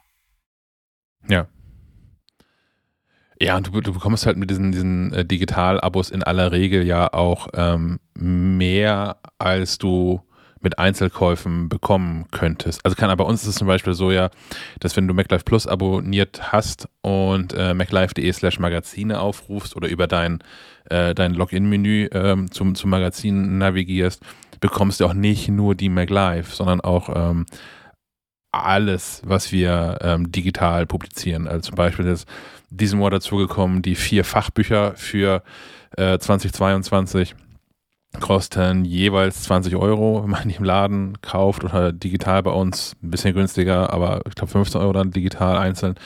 Ähm, das heißt, du hast allein da dann schon einen ein Mehrwert von 60 Euro wieder mit drin äh, in deinem Abo, was dich im Jahr 35 Euro kostet. Ähm, das ist am Ende halt so, so, eine Mischkalkulation. Und natürlich auch, um dem entgegenzuwirken, wo du, Christian, nicht ganz unrecht hast. Ähm, in Print sind im Magazinjournalismus und im Zeitungsjournalismus ja auch abgesehen von einigen Ausreißern, keine neuen Höhenflüge zu erwarten. Sterben wir das trotzdem nicht, das glaube ich wirklich nicht. So, nachdem äh, hier Video Kill the Radio Star schon in über 30 Jahren nicht funktioniert hat, wird auch Print nicht sterben in dem Sinne. Aber es wird natürlich weiter an Bedeutung verlieren. Vielleicht einfach irgendwann ein, ein reines Luxusprodukt sein, sodass der, der, der, das gedruckte Best-of von dem, was wir sonst in, in digitalen Kanälen ausspielen oder so. Aber geben wird es das ja, immer ist jetzt vielleicht ein bisschen viel gesagt, aber ähm, ich glaube, über die nächsten 20, 30 Jahre müssen wir uns keine Sorgen machen. Ich finde es bei uns auch spannend, inwiefern, also das klingt alles so nach Shameless Plug mit abonniert MacLife Plus. Ja, bitte, tut das, aber äh, äh, ich wollte noch einmal darauf zurückkommen, dass ich finde, dass sich unsere Angebote auch ganz gut ergänzen. Ich meine, jetzt mag es irgendwie ähm, das eine Thema äh, wirklich an allen Stellen geben, aber an allen Stellen auch mit den jeweiligen Vorteilen, die das Medium mit sich bringt. Bei Print hast du oft äh, das auf den Punkt geschriebene, Äh, online hast du oft mehr Text, einfach weil äh, es da kein Limit gibt, wie viele Seiten du zu füllen hast und äh, vor allem auch ähm, oft eigene äh, Fotos, äh, wo im Magazin dann oft nur irgendwelche Freisteller drin sind, auf denen einfach das Produkt gut zu erkennen ist. Ähm, das finde ich immer schon einen Mehrwert, wenn ich einen Artikel online lese, dass ich da sehe, okay, da ist einfach nochmal äh, mehr an Bildmaterial und vielleicht mehr an eigenem Kommentar irgendwie mit drin. Und äh, dann on top quasi der Podcast, der sich schon auch die, die Themen rauspickt, äh, über die wir Lust haben, mehr drüber zu sprechen. Also es ist ja nicht so, dass wir irgendwie äh, je, jeden Artikel aus dem Heft äh, einfach nochmal äh, irgendwie vortanzen. Ähm, Vieles geht einfach nicht, ne? Also, ähm, als, als du, keine Ahnung, eine, Viertel, eine Viertelstunde über ähm, das Stativ neulich gesprochen hast hier im Podcast, Äh, finde ich hier völlig okay. So, äh, das ist aber eine Viertelstunde Text vorlesen, ist ein Äquivalent von, keine Ahnung, was, vier Seiten im Heft oder so? Viereinhalb Seiten, fünf Seiten im Heft? Äh, zwei Seiten wie viel wolltest schon grenzwertig im Heft. Wie viel wolltest du eigentlich schreiben? Sag mal. ja, ja, vier Seiten wären auch locker gegangen. Ja, aber nochmal zurück zu unserem Heft, so, hat er auch den Vorteil, dass es da einfach schöner aussieht. Also nicht, nicht zuletzt dank, dank dem, was, was Sven da jeden Tag so tut. Aber ich finde schon, dass die allermeisten Artikel im, im Heft einfach deutlich besser aussehen, als es online, ähm, als online tun. Plus, ich habe natürlich im Heft wiederum den Vorteil, ja, die MacLife ist auch zum Teil durch Werbung finanziert, aber das sind abgetrennte Seiten und mir springt die Werbung nicht mit in den Artikel rein. So, ich kann im Heft viel ungestörter lesen. Man, man kann das Heft mit in die Badewanne nehmen. Das ist, äh, ich, und stirbt ja, nicht, wenn es runterfällt. Äh, äh, genau. äh, ich, ich lese ja auch noch immer gedrucktes, äh, beispielsweise die M-Games äh, und die kommt immer regelmäßig mit in die Badewanne. Die sieht dann auch nach zwei Wochen sehr nach Badewanne aus, äh, aber genau das Dinge, die man irgendwie dem iPad nicht zumuten möchte. Ja, ich, ja. ich kann mich nicht an die, an die konkrete Frage von Christian jetzt erinnern. Da waren so, so viele drin. Was soll das aber, hier alles? Ja, was soll das eigentlich? Und warum eigentlich überall? Naja, also, ja, vom Print Conveyor, das, das kann, kann man nicht leugnen. Das machen wir jetzt alle lang genug. Ich glaube, alle, die wir hier sind. Äh, und das ist halt nicht mehr lukrativ genug. Ne? Wenn jetzt alle Leute immer noch weiterhin Print kaufen würden, wie blöde wäre das kein Thema, würden wir wahrscheinlich immer noch ein Heft machen und gut ist, äh, dass sich das nun alles noch online verlagert hat und dass man ähm, damals alle irgendwie versäumt haben, äh, für das, was sie ins Netz stellen, irgendwie auch noch äh, Geld zu nehmen, ist halt so, so ein, äh, ja, ich, wie, wie, soll ich sagen, ein kollektives Versagen. Ähm, das baden wir jetzt gerade aus, indem wir versuchen, irgendwelche äh, Wege zu finden, quasi mit unserer Arbeit Geld zu machen. Und äh, ist immer noch so ein, so ein, so ein bisschen ausprobieren, habe ich das Gefühl. Äh, und der Podcast ist einfach äh, aus, aus der Lust heraus, über die Themen noch weiter zu reden, entstanden. Und ich finde den auch, äh, wie, wie ihr schon gesagt habt, eine wahnsinnig gute Ergänzung zu allem, was wir sonst so machen. Weil wir hier ja teilweise kommen wir ja auch noch auf ganz andere Gedanken oder man, äh, äh, ähm, man spricht nochmal über ganz andere Themen, man schweift ab und so. Das ist natürlich auch dem, dem Ganzen wieder zuträglich nachher. Ich finde es auch äh, immer nett, wenn man sich so ein Bild äh, von den Menschen machen kann, diesen ganzen Klump im Heft da zusammenschreiben, weil du dann, ich meine, klar, ein Test hat immer den Anspruch, möglichst objektiv zu sein, aber eine gewisse Subjektivität äh, ist klar immer äh, Bestandteil dessen. Äh, und wenn du die, die, Nasen kennst, die dahinter sitzen, äh, fällt es dir vielleicht auch noch ein bisschen leichter, äh, da vielleicht eine Einordnung zu treffen. Mhm. Danke, Siri. So, ein, ein, ein, ein Quell ewiger Freude, dieses Scheißding. gut. Siri, die Schnauze voll. Wir kommen zum nächsten Thema, würde ich sagen. Ähm, ja, ich, ich hoffe, dass hat die, deine Fragen ein bisschen beantwortet, Christian. Äh, wenn, wenn, wenn du oder wenn auch andere von euch HörerInnen dazu ähm, Fragen habt, also entweder konkret zu dem Thema oder ähm, zu anderen Themen, meldet euch gerne bei uns und das geht. Du erreichst das Team von Schleifenquadrat am besten per Sprachnachricht auf Signal Trema oder per iMessage unter der Nummer 0160 95 37 88 40. Ich wiederhole 0160 95 37 88 40. Außerdem betreiben wir jetzt eine eigene Discord-Community. Du erreichst sie unter maclife.de slash Discord. Genau. ähm, wir machen weiter mit Lampen, wenn ich es richtig sehe.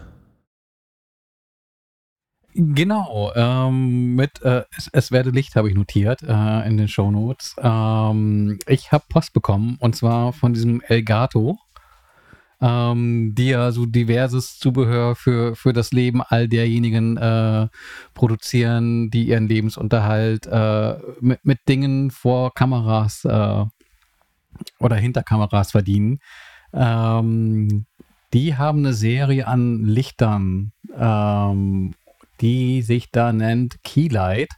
Gibt es in diversen Varianten. Es gibt äh, so, so, ein großes Studiolicht. Es gibt eine äh, Variante auf einem Tischstativ.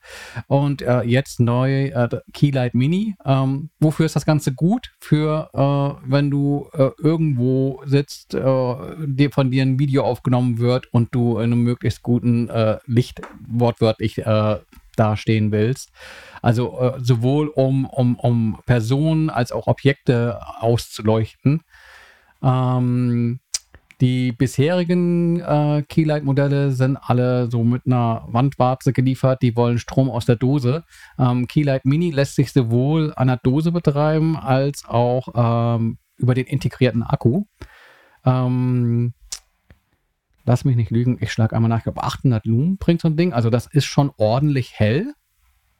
Äh, die Lichttemperatur lässt sich regulieren ähm, zwischen äh, dem, was sich so kaltweiß und warmweiß äh, nennt. Ähm, das äh, geht am Gerät selbst, aber auch über eine App, die sowohl für ähm, Mac als auch Windows als auch ähm, für iOS erhältlich ist. Äh, das heißt, die Geräte sind dann äh, über das äh, WLAN verfügbar und lassen sich schalten. Und wenn du mehrere von den Keylights besitzt, auch über die verschiedenen Modellvarianten hinweg, kannst du deren Bedienungen synchronisieren, weil im Zweifelsfall, wenn du mehrere Lichter am gleichen Ort hast, willst du natürlich auch zumindest gleiche Farbtemperatur haben, aber eventuell eben auch die ähm, Helligkeit quasi synchronisieren. Ähm, Genau, Bedienung über die App äh, oder äh, über das Gerät selbst. Da ist äh, einmal da ein Ausschalter dran, äh, aber du hast auch eine Wippe, über die du sowohl die Helligkeit als auch die äh, Farbtemperatur einstellen kannst, ohne zusätzlich irgendwie Software bedienen zu müssen. Ähm, was ich praktisch finde, ist, das Ding ist magnetisch. Das heißt, äh, weil es auch relativ kompakt ist. Ich, ich nehme es hier gerade mal so parallel zur Hand. Halte es für die Kollegen in die Kamera. Äh, ich hoffe, man sieht was. Ich habe es jetzt hier auf so einem Fotostativ montiert, weil tatsächlich man kann es montieren über ein äh, ganz äh, reguläres Stativgewinde. Äh, ist es das Stativ? Nee, nee, da, da, das Stativ ist, ist, ist, ist mir zu gut dafür. für, für, für ein Licht brauche ich, äh, reicht ein einfaches Stativ. Ähm, Genau, und äh, genau, über Stativgewinde zu befestigen, aber äh, du kannst auch einfach magnetisch an Dinge wie beispielsweise so eine Kühlschranktür, äh, also wer irgendwie was mit äh, in Küchen aufnehmen, äh, filmen oder fotografieren möchte, findet sicherlich dort genügend magnetische Oberflächen, um äh, das Ganze zu befestigen, ohne noch irgendwie ein Stativ bemühen zu müssen dafür. Äh, fand ich praktisch. Ich finde es praktisch, A, natürlich irgendwie äh, beim, beim Videochat, ähm, weil ich sonst hier arg im Dunkeln sitze. Also das ist A, eine gute Sache für im Homeoffice. Äh, ich kann mir auch wirklich vorstellen, dass das äh, für, für Streamer eine, eine praktische Sache ist, einfach weil es sehr kompakt und ähm, ja auch zum mit in die Tasche stecken äh, gedacht ist. Also man hat dann quasi überall gutes Licht und nicht nur da, wo irgendwie auch eine Steckdose ist. Ähm, der Akku hält nämlich auch eine ganze Zeit lang. Äh, bei 50% Helligkeit laut Hersteller vier Stunden. Äh, ich habe es voll aufgedreht und komme dann nicht auf vier Stunden, aber äh, schon deutlich über eine Stunde. Ähm, danach habe ich aufgehört zu stoppen.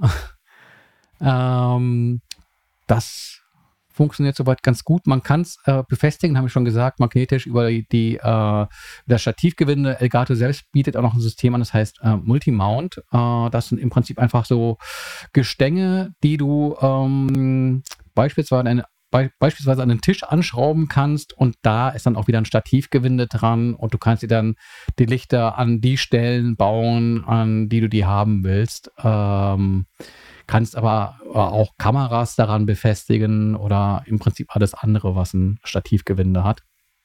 Äh, was kann man sonst noch Sinnvolles äh, dazu sagen? Äh, funktioniert wie erwartet. Ich finde es super gut verarbeitet, also hat auch eine, eine, Wertigkeit, aber die Wertigkeit kann man auch verlangen, weil das Ganze ist auch nicht günstig. 100 äh, Euro zahlt man für das Licht. Ähm, Elgato hebt hervor, dass äh, besonders hochwertige Osram-LEDs drinstecken.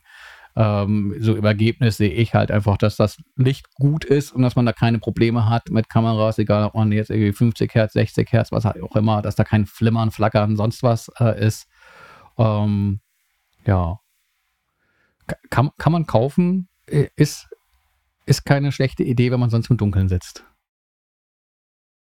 Hm und bei wem wenig die Sonne ins Fenster scheint. Ich habe hier das Problem, bei dem einen Licht, das ich hier habe, äh, das äh, äh sehen jetzt auch nur die Kollegen, äh, dass mein Display so hoch ist, dass die Lampe so halb hinter dem Display ist. Deswegen bin ich immer so im, im Halbschatten.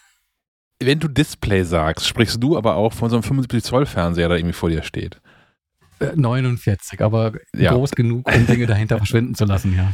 Ja, aber Menschen, die uns nicht regelmäßig zuhören, wenn die jetzt Display hören, dann denken die an sowas, was hier so vor mir steht, so 27 Zoll oder den, den heimischen vielleicht so kleiner 24 Zoll Bildschirm. Dass du aber quasi vor, vor, naja, fast vier von meinen 27 Zoll Bildschirmen äh, sitzt, ist ein Detail, was du vielleicht wissen musst. ja, unsere regelmäßigen Hörerinnen und Hörer äh, wissen, dass ich da ja einen Spleen habe. Aber mein Problem ist jetzt auch immer, wenn ich mich an den 27er iMac äh, von meiner Frau setze, äh, kriege ich die Krise, weil es ist alles so klein. Ja. Aber ist, ist das Display nicht eigentlich hell genug? Brauchst du da noch extra Licht? ich verstehe auch, was okay, du hinaus willst, ja. Wenn, ja, ich, ja. wenn ich nur weiß anzeige, ist es tatsächlich eine Lichtdusche, aber äh, das ja. ist ja nicht aber gute Idee. Soll ich das mal eben machen? Ja, mir fiel das hier nur auf. Ich hatte ja hier die, die Kamera mit dieser LED-Leiste und ich habe hier so ein äh, oh, 32 Zoll, glaube ich. Und wenn du da einfach eine weiße Seite aufmachst, da kann die Lichtleiste gar nichts gegen machen. Das ist einfach viel heller. Ja, das, das Problem, warum du ja äh, im Regelfall, wenn du anfängst mit diesen Lichtern, äh, nicht bei einem aufhören kannst, äh, ist, du fängst an, Schatten zu werfen. Und du mhm. fängst dann an, von allen Seiten auszuleuchten, damit du überhaupt gar keine Schatten mehr im Idealfall hast. Oder natürlich wirkende Schatten, äh, das ist dann gar nicht so einfach. Also dann bist du schnell bei einem Keylight, bei zwei Keylights und dann ist natürlich eine, ein drittes äh, keine schlechte Idee, wo du weißt, äh, du bist im Akkubetrieb äh, absolut flexibel in dem, wo du es platzieren kannst. Hm. Wahnsinn, ich sehe schon, wir brauchen mal so, ein, so ein, der, der, optimale äh, Streamer-Schreibtisch-Aufstellung. Das wäre immer spannend, glaube ich. Ja. Mit dazu gehört dann sicherlich ein sinnvolles Dock. Ja, das ist möglich, wenn man da viel anschließen will. Ähm, dann kann ich das folgende aber nicht empfehlen, das Sonnet Echo 5. Denn, wie der Name schon sagt, hat das nur fünf Anschlüsse. Äh, ich habe gerade gesehen, dass CalDigit, CalDigit die haben gerade einen äh, Dock äh, vorgestellt, einen Thunderbolt 4 Dock mit, ich meine, 18 An Ports. Also, mhm. wo aber auch so, so sämtliche Kartenslots mit drin sind und irgendwie Kopfhörer äh, äh, vorne und hinten.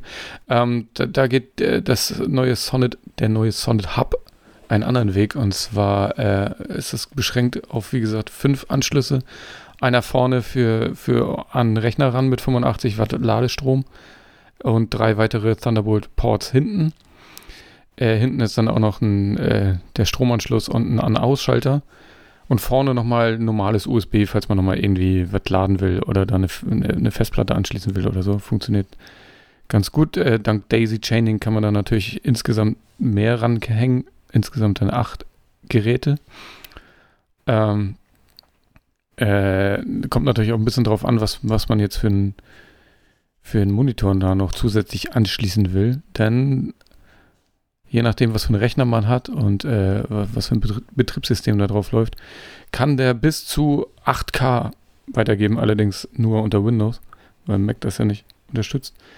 Ähm, sonst am Mac, äh, an so einem aktuellen MacBook Pro mit M1 ähm, Pro oder Max äh, kann er auch zwei 4K-Displays oder zwei Pro-Display XDR ansteuern. Die haben 6K, oder? Ja. Ja, das wird dann da, passt dann da ganz gut durch. Ähm, Sonnet verkauft das Gerät irgendwie so ein bisschen als portabel, was ich ein bisschen interessant und ein bisschen lustig fand, weil ja, das Ding ist relativ klein, es ist ungefähr so halb so klein wie ähm, der, der, der große Bruder des Sonnet 11. Allerdings, also für, für, für, für die Älteren unter uns ungefähr so groß wie so ein Walkman. Hm. Einige erinnern sich noch. Hm. Ähm, allerdings ist äh, das Ding ist schön klein, ja, passt auch super irgendwie, würde in die Hosentasche passen. Allerdings braucht das Ding ja auch noch Strom. Und da ist ein Netzteil bei, was äh, mindestens genauso groß und schwer nochmal ist. Also das ist so ein bisschen die Mogelpackung, ähm, die man auf den ersten Blick dann nicht sieht. Aber ja, man kann es theoretisch gut mitnehmen. Äh, ich habe das hier jetzt nicht, nicht gerade äh, am Laufen, weil es keinen Ethernet-Anschluss hat. Ähm, das ist so ein bisschen das, was man vermissen kann. Gerade jetzt hier für die Pod Podcast-Produktion ist das ja durchaus relevant, ähm, um da ein stabiles Netz zu haben. Also das hat man, darauf muss man dann allerdings verzichten bei dem Gerät. Kann, kannst du da nicht irgendwie so von hinten durch die Brust ins Auge so einen USB auf Ethernet Klar, kannst du auch anschließen, ja. Sonnet empfiehlt ja auch einen, aber der, der ist nochmal wahnsinnig teuer. Apropos teuer, ich habe gar keinen Preis genannt. Ne? UVP sind 271 Euro. Allerdings habe ich geguckt, dass der Preis schon auf 200, 230 oder 220 Euro gesunken war, so, äh, auf der Straße sozusagen. Hm. Ja klar, man kann sich da noch, noch weiter adaptieren. Noch ein Adapter an Adapter, aber irgendwie ist das auch, weiß ich nicht. Ähm, Wäre ja schon sinnvoll, wenn man ein Gerät kauft, was all das äh, erschlägt, was man so braucht. Zumal bei dem Preis. Zumal bei dem Preis, ja. Wobei ich gesehen habe, so, so äh, Anker oder so hat auch ein Thunderbolt in der äh, in der Ausstattung, die sind auch nicht, die sind auch nicht günstiger. Also das ist einfach so ein, ist halt so ein Preis, ne? Ich glaube, das hängt auch äh, daran, dass eigentlich all, all die Geräte sehr, sehr ähnlich aufgebaut sind und die mhm. gleichen Chips drin haben. Ähm, ja. ja. Und die, die gut funktionieren, sind halt die teuren. Das ist nach wie vor so. Ja, ist leider genau. so, ne? Also gerade mit, mit, mit Bildschirmen, verschiedenen Bildschirmen, mehreren Bildschirmen und so, da habe ich schon die, die schrägsten Sachen gesehen, die funktionieren oder nicht funktionieren, je nachdem ähm, wenn man die günstigeren Docks hat, äh, dass man dann auf einmal die Bildschirme einfach andersrum an die Buchsen anschließen muss und dann geht es auf einmal doch wieder und also ein, so ein Terz und einige Bildschirme fallen zwischendurch mal aus, immer für zwei, drei Minuten und gehen dann wieder an und äh. Nee, das macht alles keinen Spaß. Also Nee. Also wenn man äh, auf sowas äh, angewiesen ist, dann muss man leider auch ein bisschen investieren. Und dann sollte man auf jeden Fall äh, gucken, was brauche ich wirklich? Also was, was sind die Anschlüsse, die ich so brauche und dann muss man ja auch nicht überdimensioniert kaufen, mh, sondern nimmt einfach das, was man wirklich braucht. Und wie man, man kann ja auch äh, die Geräte auch noch äh, in, in Kette erweitern sozusagen. Also ein Monitor hat ja meistens auch noch irgendwelche Anschlüsse, dann kann man da noch Festplatte oder Mikrofon oder ich weiß jetzt nicht genau was, was man da noch so haben kann. Also echtes Daisy-Chaining, also ich habe eigentlich kaum, habe ich überhaupt Geräte, die ich in Reihe schalten könnte? Ich glaube nicht. Ähm, also Festplatten sind ja per se irgendwie ein Endpunkt. Mhm. Ähm, und sonst fällt mir gar nicht so wahnsinnig viel ein, was ich irgendwie in der Praxis hintereinander schalten könnte. Ja, Monitor. Das ist immer so ein bisschen, ja so ein bisschen Augenwischerei, was man dann theoretisch alles doch anschließen könnte. Mhm. Letztlich bist du ja doch angewiesen auf die Schnittstellen, die das Dock mit sich bringt. Und dann finde ich so äh, drei USB-C äh, respektive Thunderbolt-Buchsen ähm, plus eine so eine USB-A-Buchse ähm, vielleicht schon ja, sehr, sehr reduziert. Ist, ja, ja, ist so Minimalanforderung. Also zumindest was jetzt zu meinem Arbeitsplatz hier anbelangt. Ich habe alles rangekriegt, was ich äh, so brauche. Wie gesagt, bis auf äh, Ethernet. Das hätte ich dann doch gerne noch. Äh, mhm. Aber sonst, wenn, wenn ich das jetzt, wenn ich darauf nicht angewiesen wäre, würde das durchaus funktionieren hier mit Kamera, Mikro und einem Monitor. Ich finde halt, dass die, ja, ich, ich finde, dass die, die kompakteren, in Anführungszeichen kompakteren Geräte halt gar nicht so viel an Platz und Stellfläche äh, sparen und auch gar nicht so wahnsinnig viel günstiger sind als ähm, die größeren Modelle. Und da man sich so ein Dock ja nicht alle äh, ein, zwei Jahre neu kauft, würde ich im Zweifelsfalle immer zu einem größeren Modell greifen wollen. Im Wissen darum, dass die Investition ja eine ist, die mich über Jahre tragen wird und dann in Zukunft vielleicht auch nochmal irgendwie andere äh, Hardware hinzukommt, die ich anschließen möchte und äh, dann irgendwann vor dem Problem stehe, okay, ich habe hier aber nur diese vier Buchsen, äh, das reicht mir nicht. Der Reduziertheit von so einem Dock kann man vielleicht auch ein bisschen mit der, äh, damit entgegenwirken, indem man den richtigen Monitor auswählt oder vielleicht auch schon hat. Also bei mir so der Fall. Mein, mein Dock hat auch zu wenig Anschlüsse, eigentlich für das, was ich hier alles so habe. Dafür äh, hat mein Monitor aber nochmal zwei, drei, ich glaube sogar drei USB-A-Buchsen. Äh, so, da hängt zum Beispiel meine Festplatte dran, die ich hier nur für Backups nutze. Da ist irgendwie der Geschwindigkeitsverlust auch nicht so das Thema dann. Ähm, da hängt meine Logi-Kamera äh, mit dran, die ich hier für, für äh, Online-Konferenzen verwende. Wie diese, die wir hier gerade haben. Ähm, und da hängt noch ein Ladekabel dran, was ich hier dann ab und zu mal an Maus und Tastatur anschließe, um, um die bei Strom zu halten. Und äh, kann damit schon mal ganz, also und das Ganze dann natürlich per, per USB-C-Kabel an das Dock ran. Und von da aus in den, in den Mac weiter. Das hilft dann auch nochmal, das so ein bisschen aushalten. Deswegen komme ich hier mit auch einem relativ kompakten. Ihr habt ja damals dieses erste Elgato Thunderbolt Dock habe ich bekommen. Ähm, das läuft hier immer noch also dieses USB-C Thunderbolt äh, äh, Dock von Elgato. Was damals total umfangreich war, heute gibt es unter anderem von Sound ja Geräte, die deutlich mehr Anschlüsse äh, anbieten. Ähm, aber ja, für mich reicht das deswegen immer noch, weil der Monitor das ein bisschen abfedert. Ja, du kannst natürlich ansonsten auch ähm, einfach noch einen USB-Hub an so einen äh, Dock ranflanschen, aber das ist dann halt, äh, irgendwann wird es auch unschön. Ja. Oh, dieser Schreibtisch hier, wenn ich drauf gucke, ich sehe überall Kabel, ich kriege schon wieder die Krise. und, und, das ist einfach die, das wäre, als würden die sich vermehren. Äh, man guckt nach einem Monat drauf und dann hängen da halt irgendwelche Strippen, die man irgendwann mal zum Testen von irgendwas hat äh, hingelegt und dann nicht wieder zurückgepackt äh, hat. Und äh, ja, ich muss, muss, auch sagen, jetzt, seitdem ich hier das zweite zum Testen dran habe, äh, platzt unten die, die, die Kabelschublade, die platzt auch aus allen Nähten, weil dann natürlich alles doppelt und dreifach jetzt drin ist. Dafür ist das nicht gedacht. Es ist auch, äh, auch bei dem Durchsatz, den wir hier teils an Hardware haben, ähm, hat man dann auch, wenn man nicht fein säuberlich den Eingang dokumentiert, Probleme mit überzähligen Kabeln, weiß nicht mehr, was wo in welchen Karton gehört. Deswegen mache ich immer erstmal äh, Eingang, Lieferschein scannen, Nummer vergeben, äh, Labelprinter anschmeißen, Netzteile und Kabel beiliegende mit einem Label versehen, damit ich das irgendwie alles wieder zusammenbekomme. Sehr, sehr vorbildlich. Hm. Aber wo doch gerade bei Kabel und Testgeräten und sowas sind, Herr Molz. Wäre angenommen, ich, ich bräuchte einen Drucker für meinen Homeoffice hier. Was, was würde ich denn da aktuell so kaufen? Boah, ähm, ja, ein, ein Thema vo voller Schmerz. Äh, es, es, es, es begab sich, dass wir im vergangenen Jahr noch darüber äh, sprachen, dass da so ein Druckervergleichstest ja mal eine gute Idee wäre.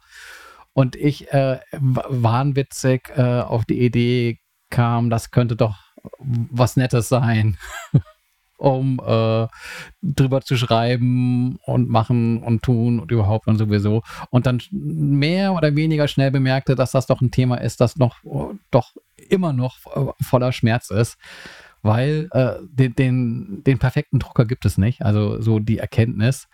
Ähm, was aber schon anfing beim Zusammenstellen des Testfelds, weil man hat ja, äh, bevor man so einen Vergleichstest angeht, erstmal so eine Phase, in der man recherchiert, was gibt es äh, an Geräten, was gibt der Markt her, was haben andere vielleicht auch schon getestet und für gut befunden, ähm, was äh, ist überhaupt äh, der Anspruch von dem Vergleich und ähm, da hatte man dann irgendwann mal so einen Wunschzettel und probierte halt äh, genau die äh, Wunschmannschaft mit äh, äh, an, an den Start zu bringen. Und da zeigte sich dann schnell, dass äh, wir, äh, die ja dann doch auch häufig Teststellungen direkt von den Herstellern oder über PR-Agenturen bekommen, äh, vor dem gleichen Problem stehen, die Menschen, das vor dem gleichen Problem stehen, dass Menschen haben, die in den Laden rennen und sagen, hier, ich habe Geld, ich will genau den Drucker. Weil wenn man mit dem Mindset in den Laden rennt, kann man sich sicher sein, genau das Modell gibt es nämlich nicht äh, aber 10.000 andere. Äh, und die unterscheiden sich dann irgendwie teils echt nur im Detail, teils im wesentlichen Detail, obwohl sich nur eine Zahl äh, im Modellnamen verändert, dazu gleich mehr. Ähm, Genau, das heißt, da wurde schon mal irgendwie äh, das Testfeld ordentlich durcheinandergewirbelt, weil sich äh, dann äh, abgestimmt wurde, ja, okay, das Gerät wolltest du, das haben wir äh, dir anzubieten, das ist äh, eigentlich genauso gut, äh, willst nicht das testen und ähm, ja, dann kam schon so eine mehr, ich möchte nicht sagen Beliebigkeit äh, in, in die Startaufstellung, aber es wird schon ordentlich durcheinander gewürfelt und ja, man könnte sich den Vorwurf gefallen lassen müssen, so ein bisschen äh, Äpfel mit Birnen zu vergleichen, aber nichtsdestotrotz eigentlich die Ansage ist, äh, wir vergleichen äh, Airprint-Drucker für das Homeoffice. Das haben wir fast geschafft. ähm, stellte sich nämlich heraus, dass das Modell von Epson, der ET2810, ähm, bei der Einrichtung äh, Probleme machte, nicht ohne Grund. Ich dachte, warum funktioniert das Airprint nicht? Und guckte dann doch nochmal ins Detail und da hieß es, ja, nee, du hast das Modell ohne Airprint erwischt. Das heißt, du hast ganz klassisch Treiberinstallation und sowas auf dem, auf dem Mac und hast das Gerät auch nicht so leicht erreichbar wie, wie ein Smartphone. Ähm, das war ärgerlich, weil das nächste äh, Modell in der Modelllinie der ET2820 ähm, hätte AirPrint unterstützt und hat zudem so ein kleines Display am Gerät selbst, äh, wo ich der Meinung bin, das braucht es äh, eigentlich ohnehin nicht. Aber ähm, ja, Aufpreis waren irgendwie 25 Euro. So, so man es dann äh, bekommen hätte, äh, ja, Deswegen hat sich so in den AirPrint-Drucker-Vergleich auch noch ein Gerät äh, gesch geschummelt äh, ohne AirPrint-Unterstützung. Es gibt von Apple eine gut gepflegte Liste aller Geräte, die AirPrint unterstützen. Ähm, die ist in dem Artikel auch äh, ordentlich verlinkt.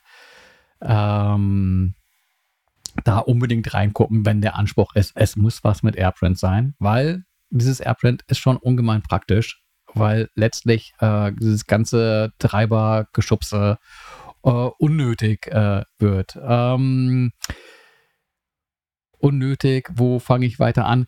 So, äh, wir waren bei der Startaufstellung. Wir haben äh, einen Brother, einen Canon, einen Epson, einen HP im Angebot. Äh, von Brother haben wir den HLL 2350 DW. Das ist ein monochrom Laserdrucker. Dann noch mit äh, dabei der Canon Pixma G6050.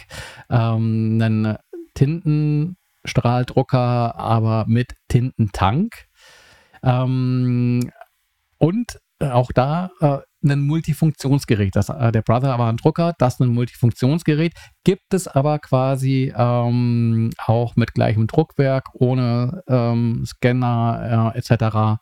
Äh, zu einem günstigeren Preis. Äh, auch da wieder, es ist kompliziert, das richtige Modell zu finden und auch zu hoffen, dass das genau verfügbar ist. Ähm, von Epson auch ein Multifunktionsgerät äh, der, wie gesagt, ET2810. Und von HP, ähm, beim Epson noch dazu, ist auch ein Tintentankgerät. Äh, ich ich werde zu ausführlich, oder? Soll ich mir auf den Punkt kommen? Von HP. Nö, wir ähm, haben, haben auch gerade diskutiert vorhin, dass wir den Podcast ja auch gerne ausführlich sein können. von, von, HP den Envy Inspire 7920E. Auch das ein Multifunktionsgerät, ähm, aber äh, so mit ganz klassischen Tintenpatronen. Das wird noch lustig. Ähm, genau, damit die Startaufstellung ähm, versammelt, wenn auch nicht die, die ursprünglich angedacht war. Ähm, ja, vorab natürlich Gedanken gemacht, was, was können wir tun, um, um, um sinnvoll zu testen. Ähm, was ich beim Drucker äh, traditionell nervig finde, ist erstmal dieses, man bekommt irgendwie diese riesen Schachtel äh, vor die Füße geballert und dann will das irgendwie ausgepackt werden und installiert und äh, daher äh, der Test. Wie lange braucht es eigentlich, äh, bis, bis die erste Seite aus dem Drucker fällt, äh, sobald ich den Karton aufgemacht habe und äh, dabei bin, das äh, Ganze einzurichten und zu installieren? Ähm, theoretisch kann man bei einem Airbrand-Drucker den ein, die eine oder andere Abkürzung gehen, aber wir haben uns da einfach äh, schlicht an diese Schnellstartanleitungen der Hersteller gehalten, die mal mehr und mal weniger gut sind. Äh, oft genug äh, die Erfahrung gemacht, dass die wichtigen Informationen weiter hinten stehen Das heißt, äh, wie man das äh, so auch in, in der Schule gelernt hat, äh, so Aufgabenzettel immer erst einmal äh, von, von Anfang bis Ende lesen und dann Dinge tun und nicht denken, man fängt ganz schlau bei Schritt 1 an äh, und macht einfach schon mal, äh, um dann in Schritt 11 festzustellen, sie hätten einfach hier klicken können, dann wäre alles viel einfacher gegangen.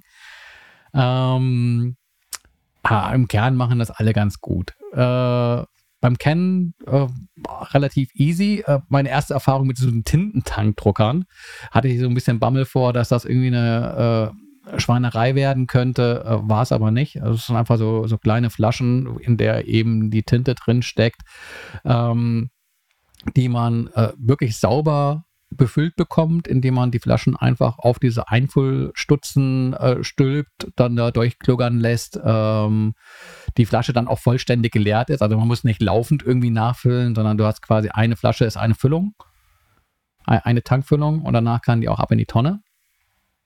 Ähm, wenn dann die Tinte drin ist und in dem Fall auch die zwei Druckköpfe die im Prinzip aussehen wie äh, Tintenpatronen aus dem klassischen Drucker reingesetzt hat, was wirklich schne schnell über die Bühne geht äh, und gut erklärt ist. Ähm, auch über so ein Online-Handbuch, weil äh, auch da, man kann das irgendwie auf Papier nachlesen, aber man kann auch gleich irgendwie im Browser auf äh, eine bestimmte Website und da hast du dann auch die Erklärung schön mit Videos und äh, Text und äh, das ähm, ist wirklich leicht zu verstehen ähm, ja, Software installiert.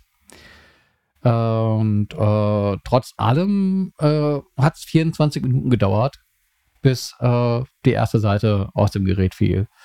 Ähm, bei dem Brother äh, war das alles ziemlich einfach äh, im Vergleich zu dem Canon. Ähm, da habe ich tatsächlich nur elf Minuten gebraucht, um das Ganze zu installieren. Äh, war aber auch ein bisschen merkwürdig, weil bei der Installation wurde ich erst hierhin und dorthin äh, verwiesen und letztlich hieß es ja, richte es doch einfach ein, wie du jeden AirPrint-Drucker einrichten kannst. Du brauchst von uns eigentlich gar keine Software. Außer du nimmst hier diesen Wi-Fi-Einrichtungsassistent, dann hast du irgendwie nicht das Gehassel, das Passwort. Ähm, direkt am Gerät eingeben zu müssen. Und wenn man das machen muss, das macht wirklich keinen Spaß, so ein Passwort mit zwei Wippen eingeben, äh, je nach Passwort. Aber ähm, genau. Äh, elf Minuten, ähm, das fand ich schon ganz gut. Ähm, war ein Drucker früher? Also ich habe ja schon mehrfach damit hier kokettiert, keinen Drucker mehr zu haben. Aber war ein Drucker nicht mal wirklich Plug and Play? Also so USB-Stecker rein, die Dinger verbinden sich irgendwie, saugen sich Netzwerk und sind fertig verfügbar? Ja, ich glaube, das, das wirkt vielleicht auch dramatischer, als es ist. Also man, äh, selbst wenn es Plug and Play ist, bist du ja damit beschäftigt, irgendwie einen Karton aufzumachen, das rauszuhebeln, irgendwie. Ja, okay, dann gut, hast ja. du, dann hast du natürlich auch so Sachen wie äh, der ein oder andere Hersteller äh, mag diese Klebestreifen zum Verkleben von irgendwelchen Klappen und Öffnungen ganz besonders gern. Äh, so nämlich auch der Fall beim nächsten Drucker, beim Epson. Ja, okay, stimmt. Wenn man das Ähm, alles mit, ja, das alles mit bedacht, ja, dann ist man wahrscheinlich schnell bei irgendwie nördlich von 10 Minuten, ja. Genau, also äh, äh, gefühlt habe ich allein äh, zehn Minuten damit verbracht, die ganzen Klebestreifen von dem Epson runterzuziehen, was da, dafür spricht, dass der gut im Transport äh, gesichert war. ähm, Tinte Immerhin. war da auch super, super easy einzufüllen und ähm, ich habe nochmal geguckt, ob ich das auch beim Canon gesehen habe. Der Canon hatte das nicht, dass äh, die Tinte quasi bei dem Modell, äh, bei einem anderen Modell habe ich gesehen, ist das auch so, äh, nach so einem Schlüssel-Schloss-Prinzip äh, kodiert ist. Ähm, also der Ausguss von der Flasche ist quasi mit dem Tank äh, äh, so verzahnt, dass äh, die richtige Tinte auch nur in den richtigen Tank passt. Also nicht, dass du irgendwie Cyan in Yellow reinfüllst oder sowas. Ähm, um irgendwelche funky Druckergebnisse zu bekommen. Äh, das ist verschlüsselt quasi in der Flasche selbst und finde ich irgendwie eine ganz clevere Idee bei Epson, ähm, dass du da quasi vor eigener Dummheit geschützt bist. Ähm, auch da wieder vier Tinten reinkluggern, eine Schwarztinte und äh, äh, drei Farbtinten und äh, der Drucker nahm sich dann erstmal irgendwie Zeit, sich da irgendwie einzurichten und sagt, ja, komm mal irgendwie äh, in einer Viertelstunde oder so wieder. Ähm, heißt nach 23 Minuten hier die äh, erste Seite aus dem Gerät. Und äh, den, den, Vogel abgeschossen und irgendwie schon mal gleich den Grundstein für Unsympathie gelegt hat HP. Ähm, da ist auch eine Software vorab zu installieren, die über den Mac App Store zur Verfügung gestellt wird, heißt HP Smart, ist aber gar nicht so smart. Äh, die führt dich durch die Installa Installation, ähm, nimmt sich dafür echt relativ viel Zeit, ähm, also viel, viel länger als äh, die drei anderen Kandidaten. Ähm, aber vor allem nimmt sich diese geführte Einrichtung richtig Zeit, um dich immer wieder zur Kontoerstellung zu drängen und äh, zum Abschluss von einem Tintenabo. Mhm. Ähm, HP bietet nämlich an, dass du das Verbrauchsmaterial in Form der Tintenpatronen äh, dir im Abo schießen kannst. Und da gibt es verschiedene Preisstufen, ähm, die sind aber eigentlich alle nicht attraktiv. Ähm, und äh, ja. Äh, wie, wie, oft das, wollen die einem da so Bilder, äh, so, so, so Tintenpatronen dann zuschicken? Ähm, das richtet sich nach Verbrauch. Also du hast quasi, okay, äh, zahlst, keine Ahnung, ein Euro im Monat und kriegst dafür zehn Seiten. Und ähm, zahlst halt jeden Monat auch äh, eben diese 1 Euro und könntest zehn mhm. Seiten drucken, kannst da auch immer aus einem Vormonat die äh, Seiten mitnehmen ähm, wirst dann auch in der App äh, dazu angehalten, könntest ja einfach kostenloses Probeabo äh, äh, abschließen, aber da auch mit dem Gag, äh, wenn du das Probeabo abschließt und in diesen sechs Monaten, die das Abo läuft, ähm, quasi die Patronen nicht leer bekommst, äh, hast du ja quasi mit der mitgelieferten Tinte dein Probeabo verschossen. Also das fand ich mhm. schon irgendwie kurios. Und ähm, also dieses Abo funktioniert generell so, äh, und das muss man mögen. Äh, HP hat halt Zugriff auf deinen Drucker. Also wenn du dein Abo nicht bezahlst, äh, kann noch so viel Tinte in, äh, in der Patrone noch drin sein. Äh, der druckt halt einfach nicht.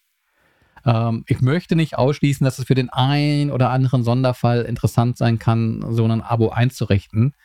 Ähm, aber dazu an anderer Stelle mehr. Also erstmal Einrichtung. Hier äh, waren 26 Minuten von aus dem Karton äh, und äh, erste Seite fällt raus. Also insgesamt nehmen sich die ganzen äh, Tintenmodelle nicht so wahnsinnig viel. So eine halbe Stunde würde ich da einplanen. Überrascht war ich dann von dem Brother, der äh, wirklich äh, zickzack übers Netzwerk verfügbar war und ähm, da die erste Seite ausgespuckt hat. Ähm, ja, auch immer übrigens die erste selbstgedruckte Seite, weil ähm, so manch ein Drucker spuckt ja dann erstmal gern so eine Kalibrierungsseite aus. Und äh, genau. So, Qualität der Ausdrucke. Ähm, ich habe eine Frage zur Kalibrierung. Jo. Ist das inzwischen auch smarter? Also bei meinem letzten Drucker kam auch erstmal so eine Seite raus, wo man dann drauf gucken kann, dass so, ja, hier gibt es gelbe Flächen, die sind gelb. Und das war es dann irgendwie. Gibt es inzwischen irgendwelche Drucker, die irgendwie mal eine iPhone-App dazu haben, dass man das quasi einscannen kann, was man ausgedruckt hat, und die Software dann sagt, boah, hier ist aber irgendwas schräg eingestellt? Es gab bezüglich der Kalibrierung eigentlich nur einen Kandidaten, wo ich das Gefühl habe, da muss ich irgendwie an so eine Druckkopfjustage ran.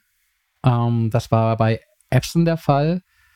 Ähm, aber stellt sich heraus, nach der Druckkopfjustage war das Druckergebnis auch nicht an der Stelle besser, wo ich es mir besser gewünscht hätte. Äh, also da gut die Überleitung in Qualität der Ausdruck. Also du hast dann auch so eine Seite gedruckt bekommen, wo es hieß, wir haben hier äh, Reihen und Spalten, wo irgendwelche Linien sind. Gucken Sie bitte, wo die Linien äh, ohne Stufen erscheinen und sowas und sagen sie dann hier in den Pulldown-Menü, äh, keine Ahnung, äh, Reihe 4, Spalte 5, äh, ist das beste Ergebnis und dann stelle mir den Drucker neu ein.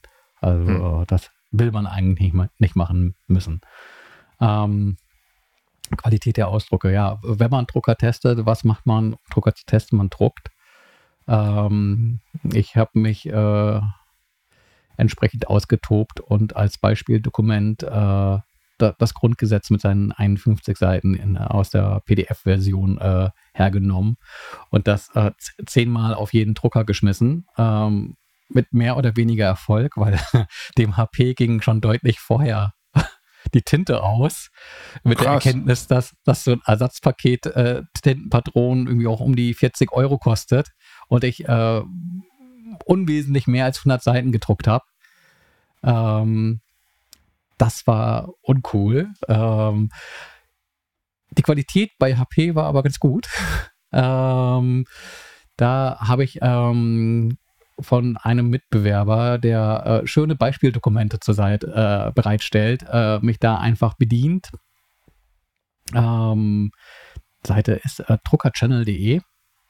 Ähm, kann ja hier auch ruhig so genannt werden. Die hatten sich da schon ordentlich Gedanken gemacht mit einer Testseite, an der du quasi die Detailgenauigkeit anhand ähm, von äh, fein aufgelösten Quadraten bewerten kannst. Und ich hatte halt innerhalb dieser vier Drucker einen guten Vergleich und habe quasi die Auflösung untereinander verglichen und dann für mich selbst zur Wertungsfindung halt eben äh, in Relation zu jeweils den anderen äh, Noten vergeben.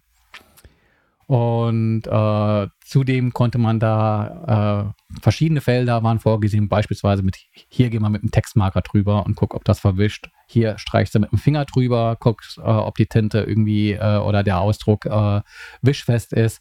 Und dann irgendwie auch noch Felder für äh, diverse Wischtests sofort nach dem Ausdruck, ähm, nach einer Minute, nach fünf Minuten. Ähm, genau. Und ähm, da quasi alle Ausdrucke einmal bewertet anhand des Beispieldokuments, ähm, aber auch bewertet ähm, anhand dieses äh, Testdokuments, was äh, Details und ähm, Wischfestigkeit betrifft und Wasserfestigkeit unter anderem auch, äh, weil das ja gerade bei Tinte ein Thema ist. Und äh, lange Rede, kurzer Sinn. Also im Großen Ganzen kann man da mit allen Ausdrucken ganz gut leben. Bei dem Epson fand ich m, die Detailauflösung äh, jetzt in dieser extremen Situation Beispieldokument nicht ganz so super. Das war der Punkt, wo ich sagte, okay, ich, ich probiere es doch mal mit so einer Druckkopfjustage, ob das irgendwie was bringt. War jetzt aber äh, keine deutliche Verbesserung.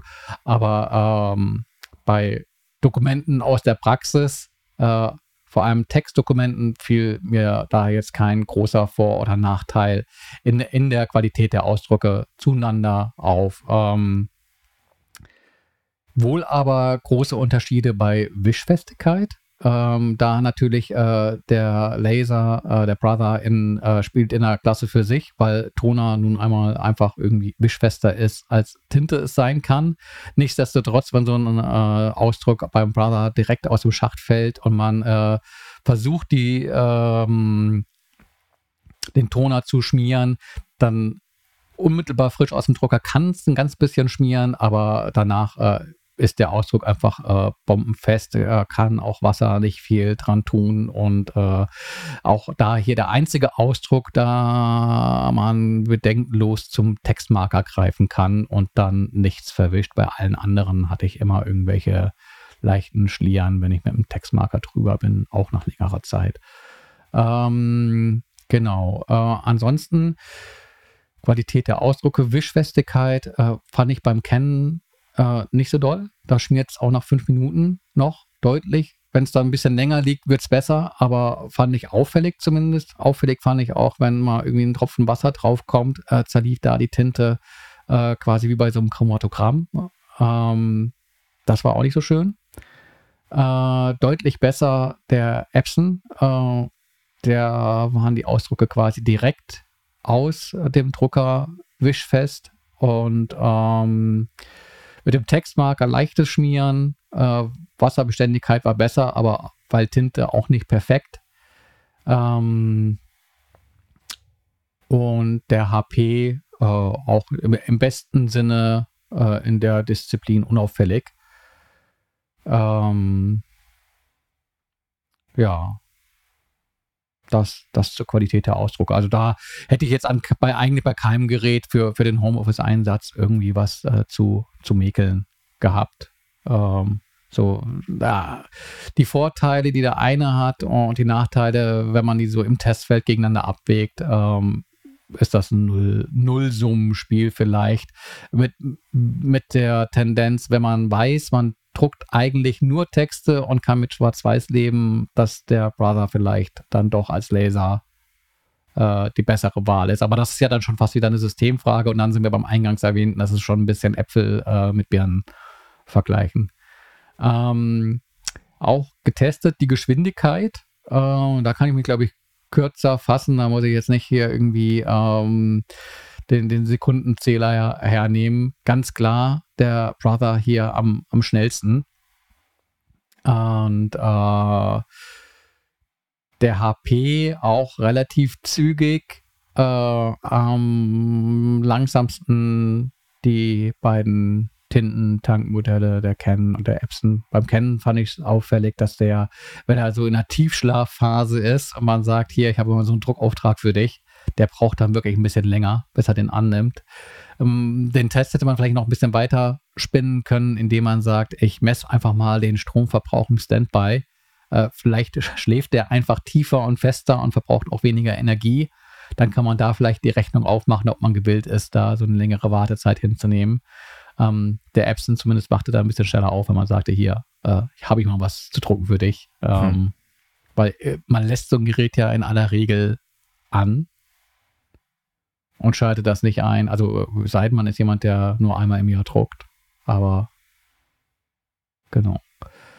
Ähm, der Test äh, enthält dann auch eine Tabelle, wo ich so ein bisschen Zeiten gestoppt habe. Ähm, wenn ich mich recht entsinne, gab es einmal quasi äh, die Zeit äh, für ein äh, dreiseitiges Dokument, ähm, weil ich finde, das ist einfach so, passiert häufiger mal, dass man sagt, hier, ich druck mal eben schnell drei Seiten und eben dann einmal das äh, Grundgesetz und all seiner Ausführlichkeit auf 51 Seiten, äh, einfach um zu gucken, ähm, das nimmt so ein bisschen den Faktor raus, wie lange braucht ein Gerät zum Aufwachen äh, wenn es einfach anfängt, äh, in, der, in der Masse Seiten auszuspucken.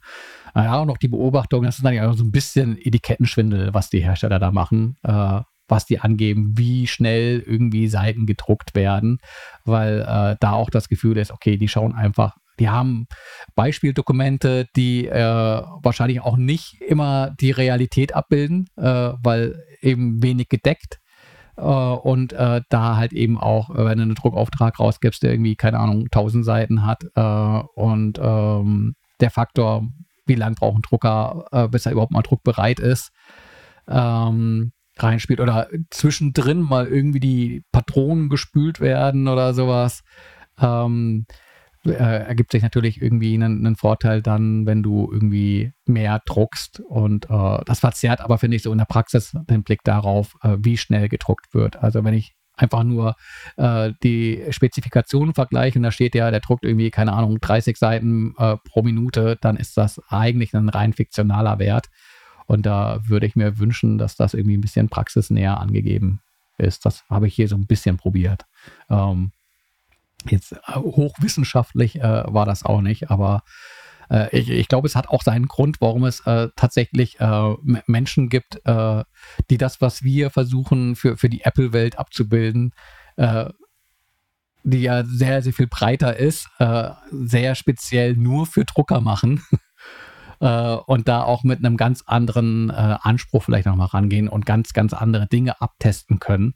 Ähm, äh, aber ich fand es für, für mich und letztlich auch ja für die Leser dann wichtig zu sehen, okay, so lange braucht eben äh, ein handelsübliches äh, Dokument, bis es da irgendwie aus dem Drucker fällt.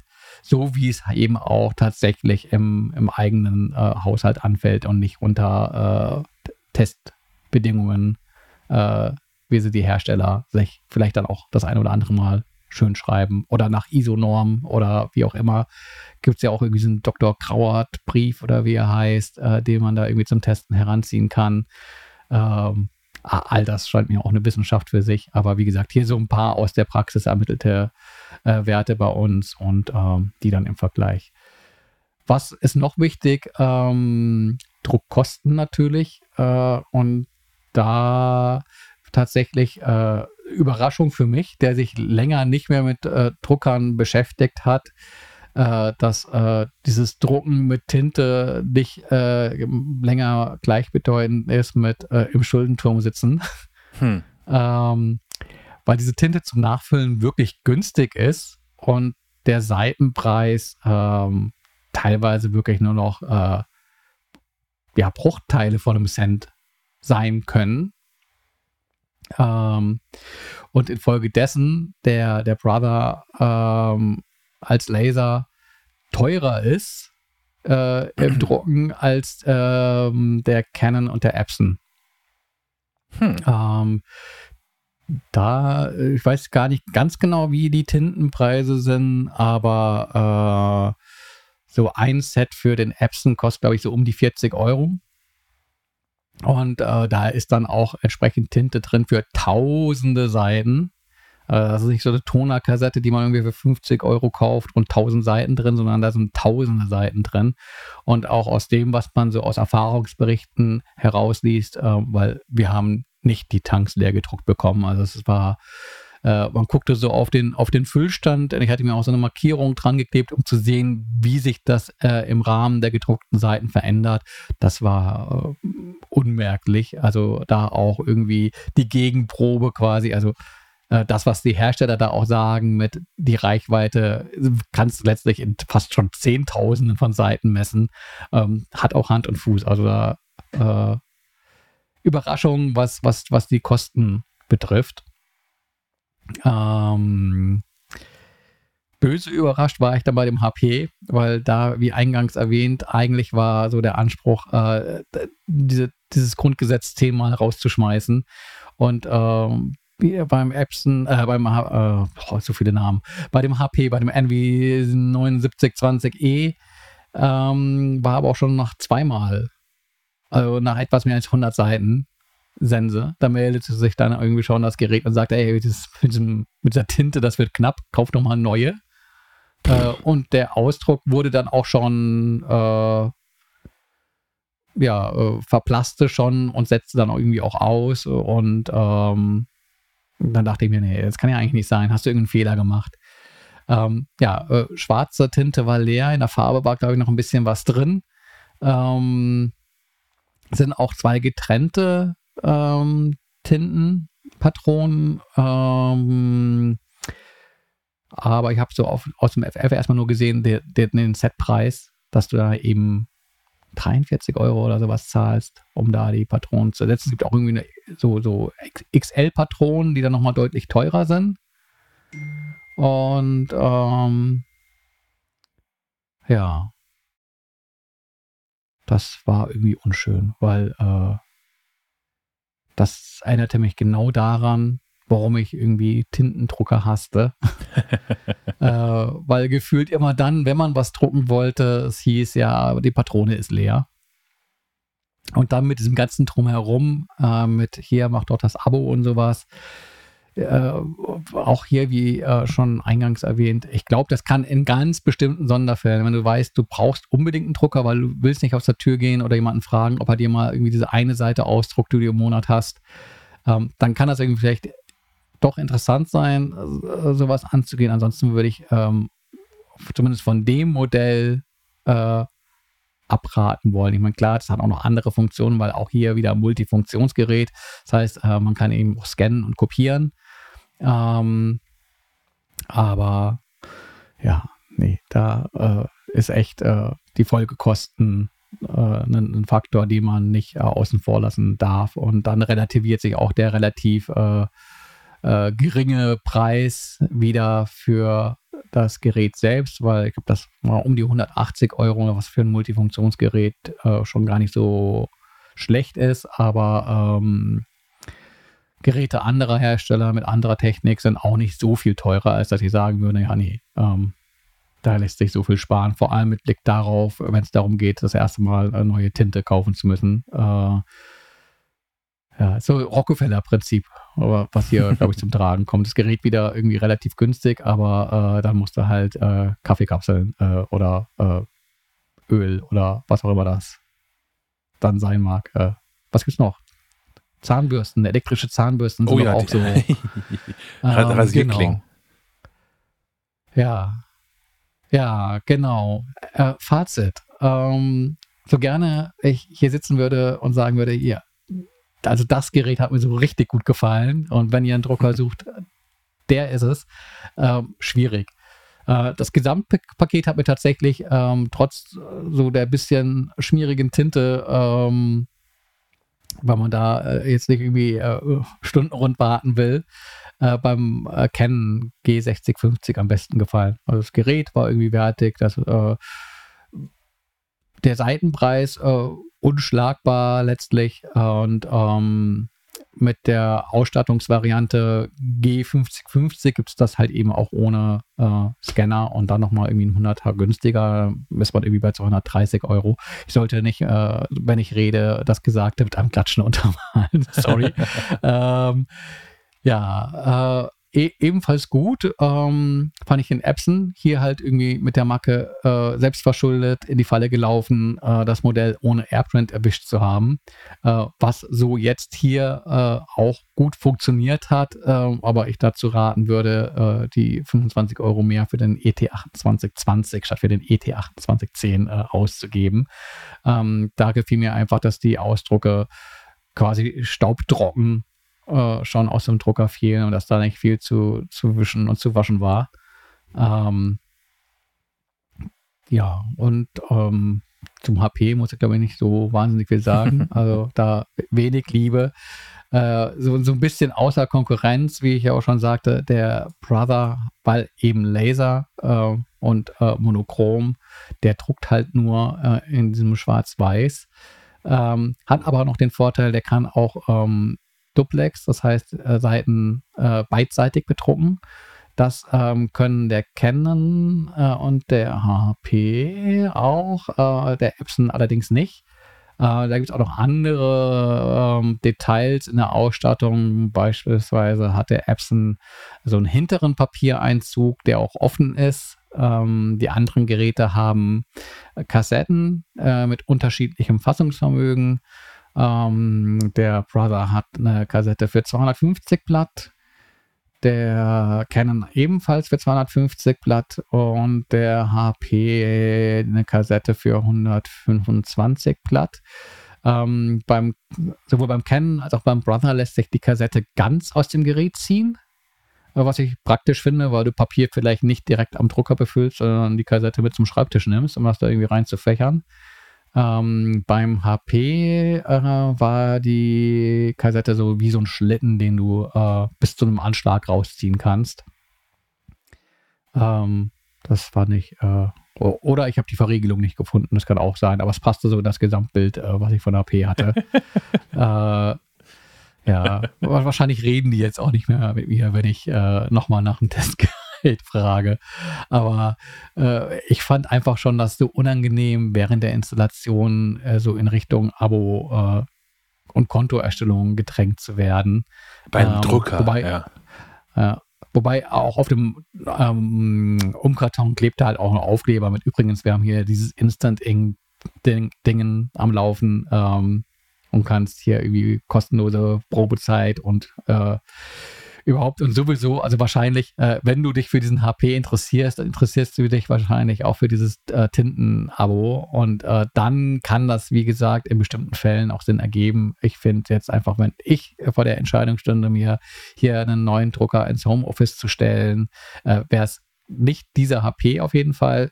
Und äh, am ehesten ähm, würde ich zu dem Canon greifen ähm, oder zu dem Epson. Ähm, das würde ich so ein bisschen auch von dem Durchsatz abhängig machen, äh, weil äh, wenn du viel druckst, ist so eine Papierkassette netter, finde ich, als so ein offener Papiereinzug hinten. Und ähm, auch hier nochmals außer Konkurrenz. Äh, für mich persönlich reicht äh, Schwarz-Weiß. Äh, ich bin mit dem Brother äh, zufrieden und bin zufrieden, weil ich tatsächlich ein Vormodell äh, über Jahre genutzt habe und da das einbringen kann. Ähm, äh, Sebastian würde sagen, äh, von anekdotischer Evidenz letztlich nur, aber ähm, genau, äh, ich habe das Vormodell, ich glaube, irgendwas auch HLL 2340, äh, also gleiche Serie, sieht auch sehr ähnlich aus. Der verrichtet irgendwie seit Jahren irgendwie sein, sein, sein Werk und äh, macht, was er soll, aber eben nur schwarz-weiß. Und ähm, ja. Wo du vorhin bei diesem Papiereinzug und Papierschächten und sowas warst, was ich damals hatte, ich hatte einen, meines Drucker hier war ein, war ein Canon, der auch kein Fach hatte, sondern hat hinten so ein naja, hinten so ein Klappdings, wo man Papier reingesteckt hat. Mhm, genau, so ein hinteren Papier. Genau, und das habe ich ja äh, vorhin schon angedeutet, dass ich nicht so häufig gedruckt habe hier zu Hause und deswegen auch keinen Drucker mehr habe. Was aber dazu geführt hat, dass das hinten rausstehende Papier eingestaubt ist. Mhm. Und wenn ich das dann durchgezogen habe zum Drucken, waren irgendwann relativ zügig, also eigentlich jedes Mal, wenn ich drucken wollte, waren die Ausdrucke halt, der erste halt immer scheiße, bis mir aufgefallen ist, ja, das Papier. Und mit dem ganzen, mit dem ganzen Batzen Papier ist man auf den Balkon gegangen, um es einmal auszuschlagen und dann wieder reinzustecken und neu zu drucken. Von daher, so, so eine abgeschlossene Kassette ist, glaube ich, sowieso eine clevere Sache. Nicht nur, wenn man wirklich extrem selten druckt, sondern einfach auch, um das irgendwie wirklich im Verschluss zu haben. Und dann kommst du auch nicht irgendwie, ja, wo Drucker steht, das hatte ich auch noch. Ich habe damals, das war noch mein, meine Studenten, studentische Wohnung mit deutlich weniger Platz. Das heißt, Drucker stand auch immer im Weg. Und wenn ich im Schreibtisch hantiert habe, lief ich Gefahr, irgendwie äh, diesen, diesen Papierbatzen da hinten mit irgendwas durcheinander zu bringen oder dagegen zu hauen. Irgendwas das Papier auch noch schietig und äh, verkindert da drin. Das alles Quatsch. Kauft, kauft sowas nicht. Mm, ja, ich würde es nicht so drastisch ausdrücken, weil ich fand den Epson wirklich gut, auch wenn er eben nur diesen hinteren offenen Papiereinzug hat. Nein, nein, Und, das ist äh, nichts. Okay, du, du, sagst so, ich glaube, wenn man irgendwie weiß, ähm, ich würde halt die, das Papier rausnehmen, wenn ich nicht drucke. Wenn ich weiß, okay, ich habe jetzt hier was zu drucken, hier, keine Ahnung, meine Hausarbeit, 30 Seiten, ähm, zähle ich das Papier ab, steck's in den Drucker äh, und halt sonst irgendwie äh, sauber. Sieht ja auch nicht gut aus, wenn das Papier da hinten raussteht. Womit wir am Anfang der Sendung wären und bei meiner äh, Faulheit sich auf viele Fachbereiche erstreckt. Unter anderem ja. ist einer der Fachbereiche, wäre so einer dieser Fachbereiche, die Papierentnahme, wenn ich es nicht mehr benutze im Drucker. das wird in meiner Lebensrealität einfach nicht passieren. Ich verstehe. ja, also äh, wer, wer, mich fragt und eine Empfehlung will, äh, hört erst ein bisschen Rumgeeier und äh, kommt drauf an, äh, aber im Zweifel äh, mit diesem Kennen macht man nicht viel verkehrt. Äh, mit dem Epson ebenfalls nicht. Da einfach nochmal quasi wirklich nochmal einen Blick drauf werfen, was die eigenen Ansprüche sind, weil, wie gesagt, so Dinge wie Papierkassette und sowas können ja auch ausschlaggebend sein. Ähm, zu welchem Modell man dann greift letztlich. Und äh, ja. Ich, nur ich bin immer noch erschrocken, einerseits über diese Wegelagerer-Geschichte bei HP, andererseits positiv überrascht äh, tatsächlich über diese Sache mit den, ähm, mit den Tintentanks und äh, der Tinte zum Nachfüllen und dass da die Reichweite offensichtlich dann auch doch so hoch ist, dass die Kosten so niedrig sind, dass das dann auch wieder Spaß machen kann, äh, mit Tinte zu drucken. Ja. Krass. Zum Thema Drucker. Das war. Ich habe keinen Bock mehr. Nie wieder drucken. Ja, das war jetzt ja auch wirklich ähm, mal, mal umfassend. Und ich, ich habe verstanden, den nächsten Druckertest muss man anderes machen. naja, gut, jetzt bin ich ja, habe ich das meiste an Leid schon. Äh, ich könnte es vermeiden, glaube ich. Ich weiß jetzt, auf was ich achten muss. Ja. Ähm, ja, aber ich glaube, es ergibt Sinn, das ein bisschen längerfristig zu planen und dann tatsächlich das Testfeld äh, zusammenzubekommen, das man haben will und sich dann nicht irgendwie äh, aufgrund äh, ja auch pandemiebedingter Lieferengpässe äh, mit dem arrangieren zu müssen, was der Markt gerade aktuell hergibt. Man kann ja derzeit nicht so aus den Vollen greifen, wie man das vielleicht gerne würde. Also nicht nur hier, sondern auch in anderen Bereichen. Ja. gibt bestimmt noch 10.000 Sachen, die ich dazu sagen wollte und die ich jetzt vergessen habe. Und äh, heute Nacht wache ich dann schweißgebadet auf und sage, oh, scheiße, ich habe vergessen, das und das zu sagen. Ich kann mir vorstellen, dass es da bestimmt ein Follow-up gibt, weil äh, eine Hörerin oder ein Hörer sicherlich äh, auch zum Drucken äh, was zu sagen hat. Genau, Kannst du ja nochmal Ja, so. Sprachnachricht, da freue ich mich schon drauf. Wie, wie könnt ihr nur Canon empfehlen? Wisst ihr nicht, dass die. Ja, ich befürchte das. Ja, da gibt es auch so, so Geschichten, egal von welchem Hersteller. Also auch da dieses, äh, die eine Empfehlung äh, gibt es, glaube ich, nicht, weil äh, du wirst immer jemanden finden, der mit Modell XYZ äh, irgendwelche Probleme hatte und äh, das auch äh, in epischer Breite wird darlegen können, warum ein Griff zu Geräten von dem Hersteller äh, die schlechteste Entscheidung im Leben sein kann, die man treffen kann. Ja, kann ich mir äh, auch wirklich, wirklich vorstellen. Ich habe noch ein kleines äh, Hardware-Thema mitgebracht. Wisst ihr, was für ein Tag heute? Ja, wisst ihr, habt die Shownotes gesehen, verdammt.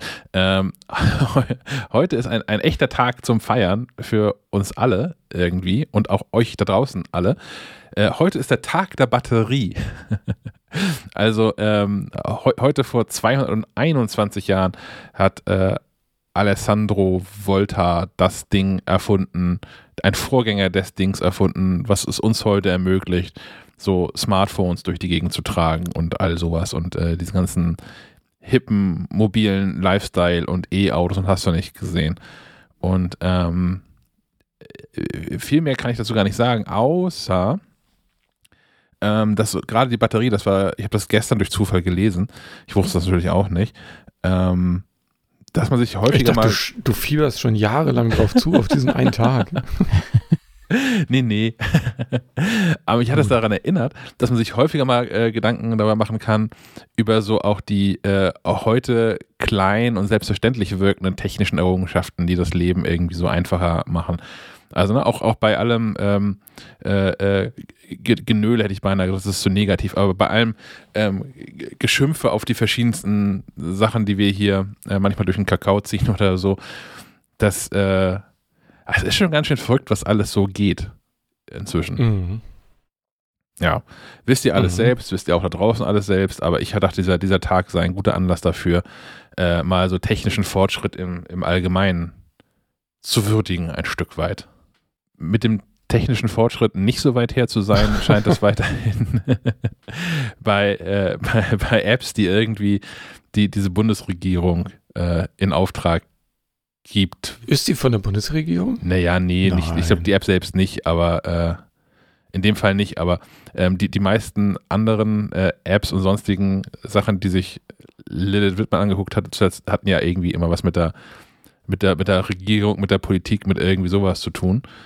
Ähm, das kommt von dir, Sven, das Thema, ne? Ja, ich habe das ja eingetragen, weil mir das auch wieder äh, bei Twitter über den Weg gelaufen ist. Ähm, Verimi heißt die App. Muss ich erstmal gucken, was ist das überhaupt? Äh, es steht nämlich für Verify Me. Und weil die Deutschen einfach das nicht drauf haben, coole Namen zu geben, heißt das Ding halt Verimi. ähm, ist so eine App, äh, die ist, ist, gibt schon ein bisschen länger. Ähm, die will eigentlich so Single Sign-On-Geschichten machen, so für Banken und so. Deswegen, da steckt auch die Deutsche Bank mit drin, da steckt die Deutsche Bahn mit drin, da ste- stecken ganz viele, ganz viele äh, Leute mit drin.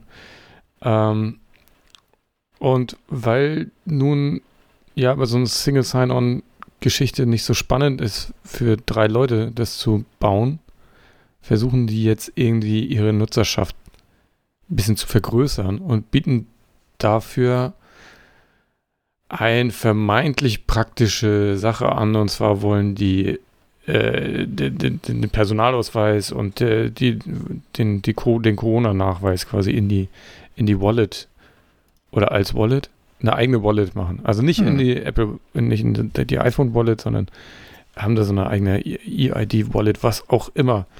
Ähm, das scheint aber alles auch eher nur so Marketing-Quatsch zu sein, um, wie gesagt, die, äh, um, um äh, Leute dazu zu bringen, die App zu nutzen, sich da zu registrieren, um dann äh, andere Dinge damit zu machen. Denn so richtig fancy ist das alles nicht. Ich habe auch gesehen, dass, also gelesen, da wird nicht äh, etwa irgendwie der, der Personalausweis hinterlegt, sondern es wird ein Bildchen von einem Personalausweis hinterlegt. Da fehlt aber natürlich das Bildchen von dir, weil das sicherlich eine rechtliche Sache ist. Man kann da nicht einfach ein Bild vom Personalausweis irgendwo ähm, in so eine App packen.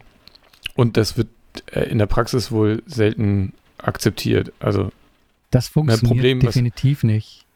Ähm, ich habe äh, auch schon probiert, ähm, mich auszuweisen mit einer Kopie äh, im, meines Persos im Google Drive, also äh, offizieller als ein Scan von einem Perso äh, jenseits des Originals geht's glaube ich nicht. äh, und da wurde schon gesagt, ja, nee, äh, hm. trink deinen Kaffee mal draußen.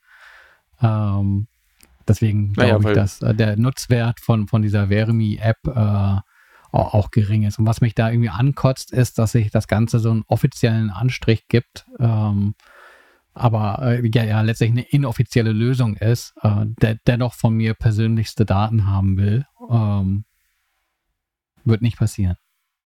Nee. Und ähm, ich habe mal so äh, rumgeguckt und die wird auch, also die wird relativ, wie sagt man, äh, unreflektiert wird es so verbreitet, äh, dass es die jetzt gibt und dass die das so kann.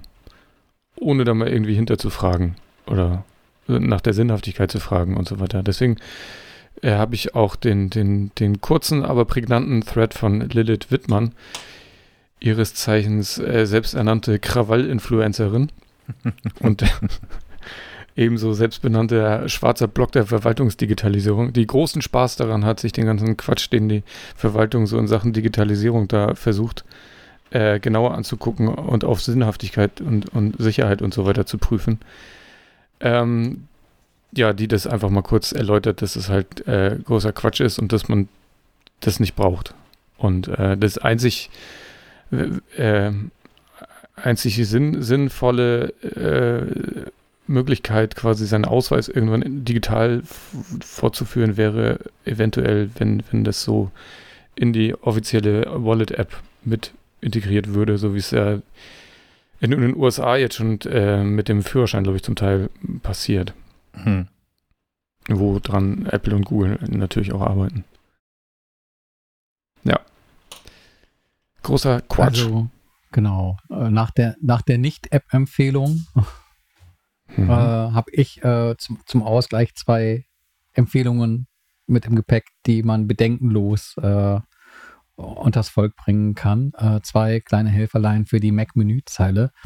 Einmal Dozer und Dato. Ähm, kann man auch gar nicht so wahnsinnig viel mehr dazu sagen, äh, als äh, jeweils einen etwas längeren Satz. Äh, Dozer ist äh, eine App, die in der Menüleiste selbst aufräumt, indem sie äh, diese, den Wildwuchs an, an diesen Menulets ähm, hilft zu verstecken. Äh, die App macht im Prinzip nichts anderes, als dass sie so zwei äh, Punkte in der äh, Menüzeile definiert, ähm, die auf einen Klick hin ausgeblendet werden. Das heißt, äh, man hat ja oft genug irgendwelche äh, Piktogramme drin für, keine Ahnung, äh, irgendwelche Sachen auswerfen am Dock oder Lautstärke regeln oder Dinge, die äh, nach und nach äh, so über die Monate und die Jahre, die man so einen Mac nutzt, der, die Menüleiste auch zumüllen können. Ähm, natürlich Königsweg ist immer das Deinstallieren, jetzt bin ich doch bei mehr als einem Satz, äh, deinstallieren, was man nicht braucht, aber das, was man braucht, braucht man auch nicht immer im direkten Zugriff und äh, mit äh, Dozer lässt sich das alles äh, easy verstecken. Gibt auch noch eine, äh, Dozer ist kostenlos ähm, und auch ziemlich äh, easy in der Bedienung. Wer für diese Funktionalität äh, äh, Menüleiste aufräumen, organisieren, äh, ausmisten, äh, mehr Möglichkeiten braucht, äh, greift zu Bartender. Ähm, genau, aber gratis geht es eben auch mit Dozer. Ähm, ich habe noch eine ein- Alternative. Noch eine?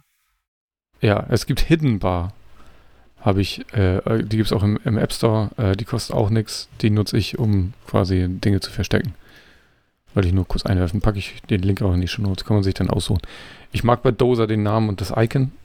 ich finde es eine geile Vorstellung, dass da, wirklich, genau, dass da wirklich eine Planierraupe durch meine Menüleiste fährt. Aber von der Funktionalität sind die alle ähnlich. Dafür kann man Dozer per Brew installieren. Also Mhm. dieses Command-Line-Tool. Zudem, glaube ich, immer noch so ein Artikel aussteht, oder? Ach. Möglich. W wann der Abgabetermin für den Artikel fällig ist, das kann Sebastian dann mit Dato einsehen. Das ist äh, auch eine äh, Geschichte für die Menüzeile, äh, die ähm, quasi ein Verhalten herstellt, das vor allem Umsteiger vom äh, Windows-Rechner her äh, so erwarten würden, nämlich dann, dass man, wenn man auf die Uhrzeit klickt, ein Kalender aufgeht und in dem Fall auch ein Kalender aufgeht, äh, der eben auch äh, anstehende Termine anzeigt. Also äh, ein, ein ganz klares Problem, eine ganz klare Lösung. Äh, ersetzt leider nicht gänzlich die, äh, die Uhr bzw. die Anzeige von ähm, Uhrzeit, äh, Wochentag und Datum äh, seitens des Systems. Die kann man aber minimieren, indem man sagt, hier macht die mal einfach analog, dann haben wir so eine kleine Mini-Analog-Uhr und kann dann halt eben zusätzlich Dato aufschalten, das eben auch wie die Mac-Menüleiste Tag, ähm, Wochentag, Datum und Uhrzeit anzeigt, aber gleichzeitig beim Klick auf diese Fläche eben einen Kalender öffnet. Äh, und äh, das finde ich eigentlich ganz praktisch. Äh, hier allerdings ein Preisschild dran, kostet äh, im Mac App Store 7 Euro. Ähm, da lohnt sich ein Blick auf äh, einen Bundle mit weiteren Apps äh, des gleichen äh, Entwicklers. Äh, das Bundle kostet momentan auch 7 Euro äh, und da ist Dato ein Teil davon. Also gleiches Geld zahlen, mehr Apps bekommen, wer das Bundle schießt. Ja, ich war, damals war ich richtig sauer, als äh, Apple bei macOS die Uhr wieder eingeführt hat. Und äh, die verstecken ja jetzt das, die, die, Mitteilungszentrale darunter, deswegen kann man die auch nicht mehr wegmachen. Mhm. Weil ich war jahrelang Verfechter davon, keine Uhr an, dem, an meinem Mac haben zu wollen. Weil ich äh, mich immer davon habe ablenken lassen, wenn ich quasi im Flow war, um, am Arbeiten und dann doch immer irgendwie so eine, so eine Uhr im Augenwinkel hatte, hat mich das immer gestört. Deswegen habe ich die eigentlich immer ausgehabt. Ich habe jetzt auch nur so die analoge, die ich auch, die ist so klein, die erkenne ich kaum. Da weiß ich keine Ahnung, was da steht. hm. cool. Ja, so viel von mir zu äh, Apps, die man empfehlen kann. Und jetzt kommen wir nach dem, nach dem Druckerthema zum, zum nächsten epischen Molz-Thema, richtig? Äh, ich kann episch, ich kann aber auch kurz und knapp. Ähm, ich konnte die vergangenen Tage so ein bisschen. Wenn ich mir was wünschen darf, wenn ich was wünschen darf. so spoilerfrei wie möglich. Äh, ja, genau, das wäre auch, äh, äh, würde ich auch wollen. Aber tatsächlich, ich okay. habe zwar schon einiges an Stunden reingebuttert, äh, ungefähr zehn Stunden gespielt. Ähm, aber bin jetzt auch so an dem ersten Punkt in der Story, wo ich sagen würde, da wäre was, was man spoilern könnte. Ähm, Horizon Forbidden Worum West. geht's? Äh, ah. Ein, ein, ein Action-Rollenspiel, würde ich sagen, äh, für PlayStation 4 und PlayStation 5. Ähm, so einer der großen First-Party-Titel von Sony, die jetzt schon längere Zeit heiß erwartet wurden. Und so eins der ersten großen Dinger äh, in, in 2022. Ähm, erscheint heute und äh, wie gesagt zu haben für PS4, PS5 ist so ein Cross-Scan-Titel. Ähm, da den Tipp, äh, kauft nicht die PS5-Version für mehr Geld, äh, sondern kauft die PS4-Version und wenn ihr eine PS5 habt, könnt ihr einfach kostenlos äh, das Upgrade auf die PS5-Version laden. Ähm, äh, ja, keine Ahnung. keine Ahnung, was Sony da macht, aber ähm, ja, da der, der, Tipp, da lässt sich ein bisschen was sparen. Ähm, PS5-Version hat so ein paar Extras, äh, ist halt irgendwie alles ein bisschen, bisschen hübscher, äh, lädt schneller. Ähm, ansonsten glaube ich, äh, ich habe es gespielt auf einer PS5. Ich kann mir aber auch vorstellen, dass das auf einer PS4 ja auch noch verdammt, verdammt gut aussieht. Ich habe ich hab ähm, mir gestern extra ein paar Vergleichsvideos angeguckt und äh, ehrlich gesagt, weil ich natürlich darüber nachdenke, muss ich mir jetzt eine PS5 kaufen für dieses Spiel oder reicht meine Aber PS4 Pro noch?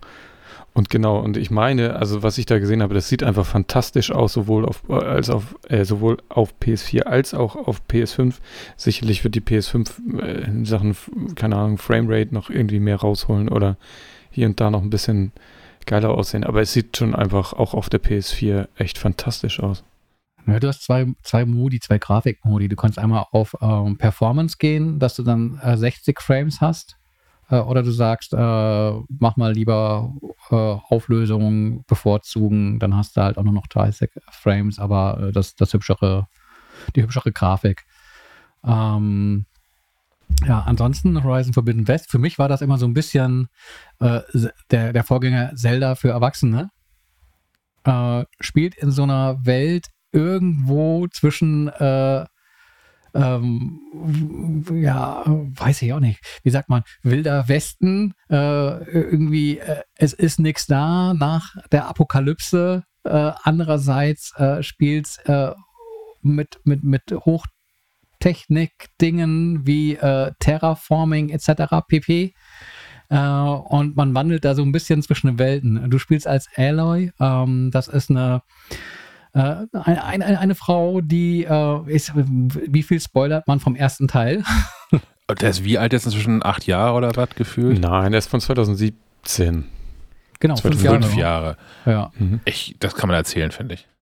Ja, also ich glaube, abgekürzt lässt sich einfach sagen, sie hat quasi schon mal äh, die Welt für sich oder für ihren Stamm gerettet, ist jetzt irgendwie, hat einen Namen, ähm, äh, in, äh, in der Welt von Horizon. Und äh, ihre Aufgabe jetzt, äh, die sich äh, stellt, ist eben äh, keine geringere, als die ganze Erde zu retten, weil ähm, dieser Terraforming ähm, Vorgang, der da irgendwie läuft, eben aus dem Ruder geraten ist und sie auf der Suche ist nach ähm, Daten, nach einer KI, ähm, auf, anhand derer sie eben äh, die Welt retten kann. Und ähm, ansonsten hat, hat eine Story, hat auch eine gute Story, nimmt sich auch viel Zeit zu erzählen. Ähm, äh, aber äh, für mich steht und fällt das Ganze mit, mit dem Gameplay an sich. Und äh, da, wie gesagt, viel Erinnerung an Zelda. Also du hast irgendwie gerade, wenn man einen Vergleich zieht zu Breath of the Wild, eine große, große Open World. Ähm, auch eine Open World, die äh, im Kampf damit äh, agiert, dass du immer und immer wieder dich um die eigene Bewaffnung kümmern musst. Also du musst auch irgendwie Fallen herstellen und Bogen, äh, hast irgendwie Verbrauchsmaterial, musst Dinge sammeln, fabrizieren ähm, und hast äh, viele durchaus auch taktische Kämpfe, äh, mit Maschinen, die die Welt bevölkern. Äh, also du hast einerseits äh, Natur äh, und äh, eine Welt, die ähm, so wie, wie im Wilden Westen tatsächlich von, von, verschiedenen Stämmen besiedelt wird und das alles so einen sehr ursprünglichen Eindruck macht, uh, aber die, die, die Fauna sich in erster Linie aus Maschinenwesen rekrutiert, ähm, die du selbst quasi wie eine Jägerin äh, so ein bisschen vielleicht auch wie bei Monster Hunter analysieren musst, was ist deren, was sind deren Verhaltensweise, welche Wege gehen die, aber auch wenn du sie scannst, welche Schwachstellen haben sie und wie kannst du sie am besten bekämpfen, ähm, weil äh, natürlich, wenn du einfach drauf loshaust, äh, dich im Zweifelsfall zu Klump hauen, äh, du musst schon gezielt auf Schwachpunkte eingehen. Und ähm, da natürlich auch jede Menge neue Maschinen äh, im neuen Serienteil. Und ähm, ja. Das äh, zum einen in der Open World, andererseits hast du dann auch wieder Bereiche, die spielen sich wie so klassische Zelda Dungeons, also wo das Rätsel quasi ist, wie kommst du von Punkt A nach B, ähm, dich äh, an bestimmten Stellen langhangeln musst, irgendwelche Formen von Schlüsselrätseln zu lösen hast und ähm, dann quasi nach dem Abschluss von so einem Dungeon immer der, der nächste Story-Part folgt und quasi der Weg äh, über die Open World in den nächsten Dungeon-Bereich gelegt wird. Ähm, ich bin zwischendrin auch mal über eine so eine Reliktruine gestolpert. Das sind dann nochmal so quasi so Mini-Dungeons, wo es äh, äh, Rätsel zu lösen gibt, wie man eben von, von, von A über B nach C kommt. Und ähm, viele Amps, gell? Äh, hm, was gibt es denn noch zu sagen? Äh, dass ich unbedingt weiterspielen will. Also es wird Zeit fürs Wochenende. das ist ein äh, gutes, äh, gutes Zeichen, ja.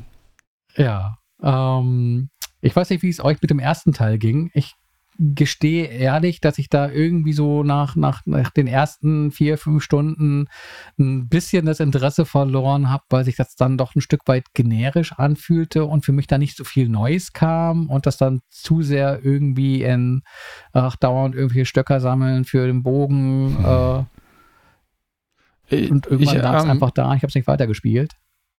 Ich habe ähm, es durchgespielt. Äh, ich, mir fehlt der Vergleich zu Zelda. Da bin ich ja komplett raus. Deswegen ich da, bin, ich, bin ich da nicht so vorbelastet, sag ich mal. Äh, für mich war mhm. das alles komplett neu.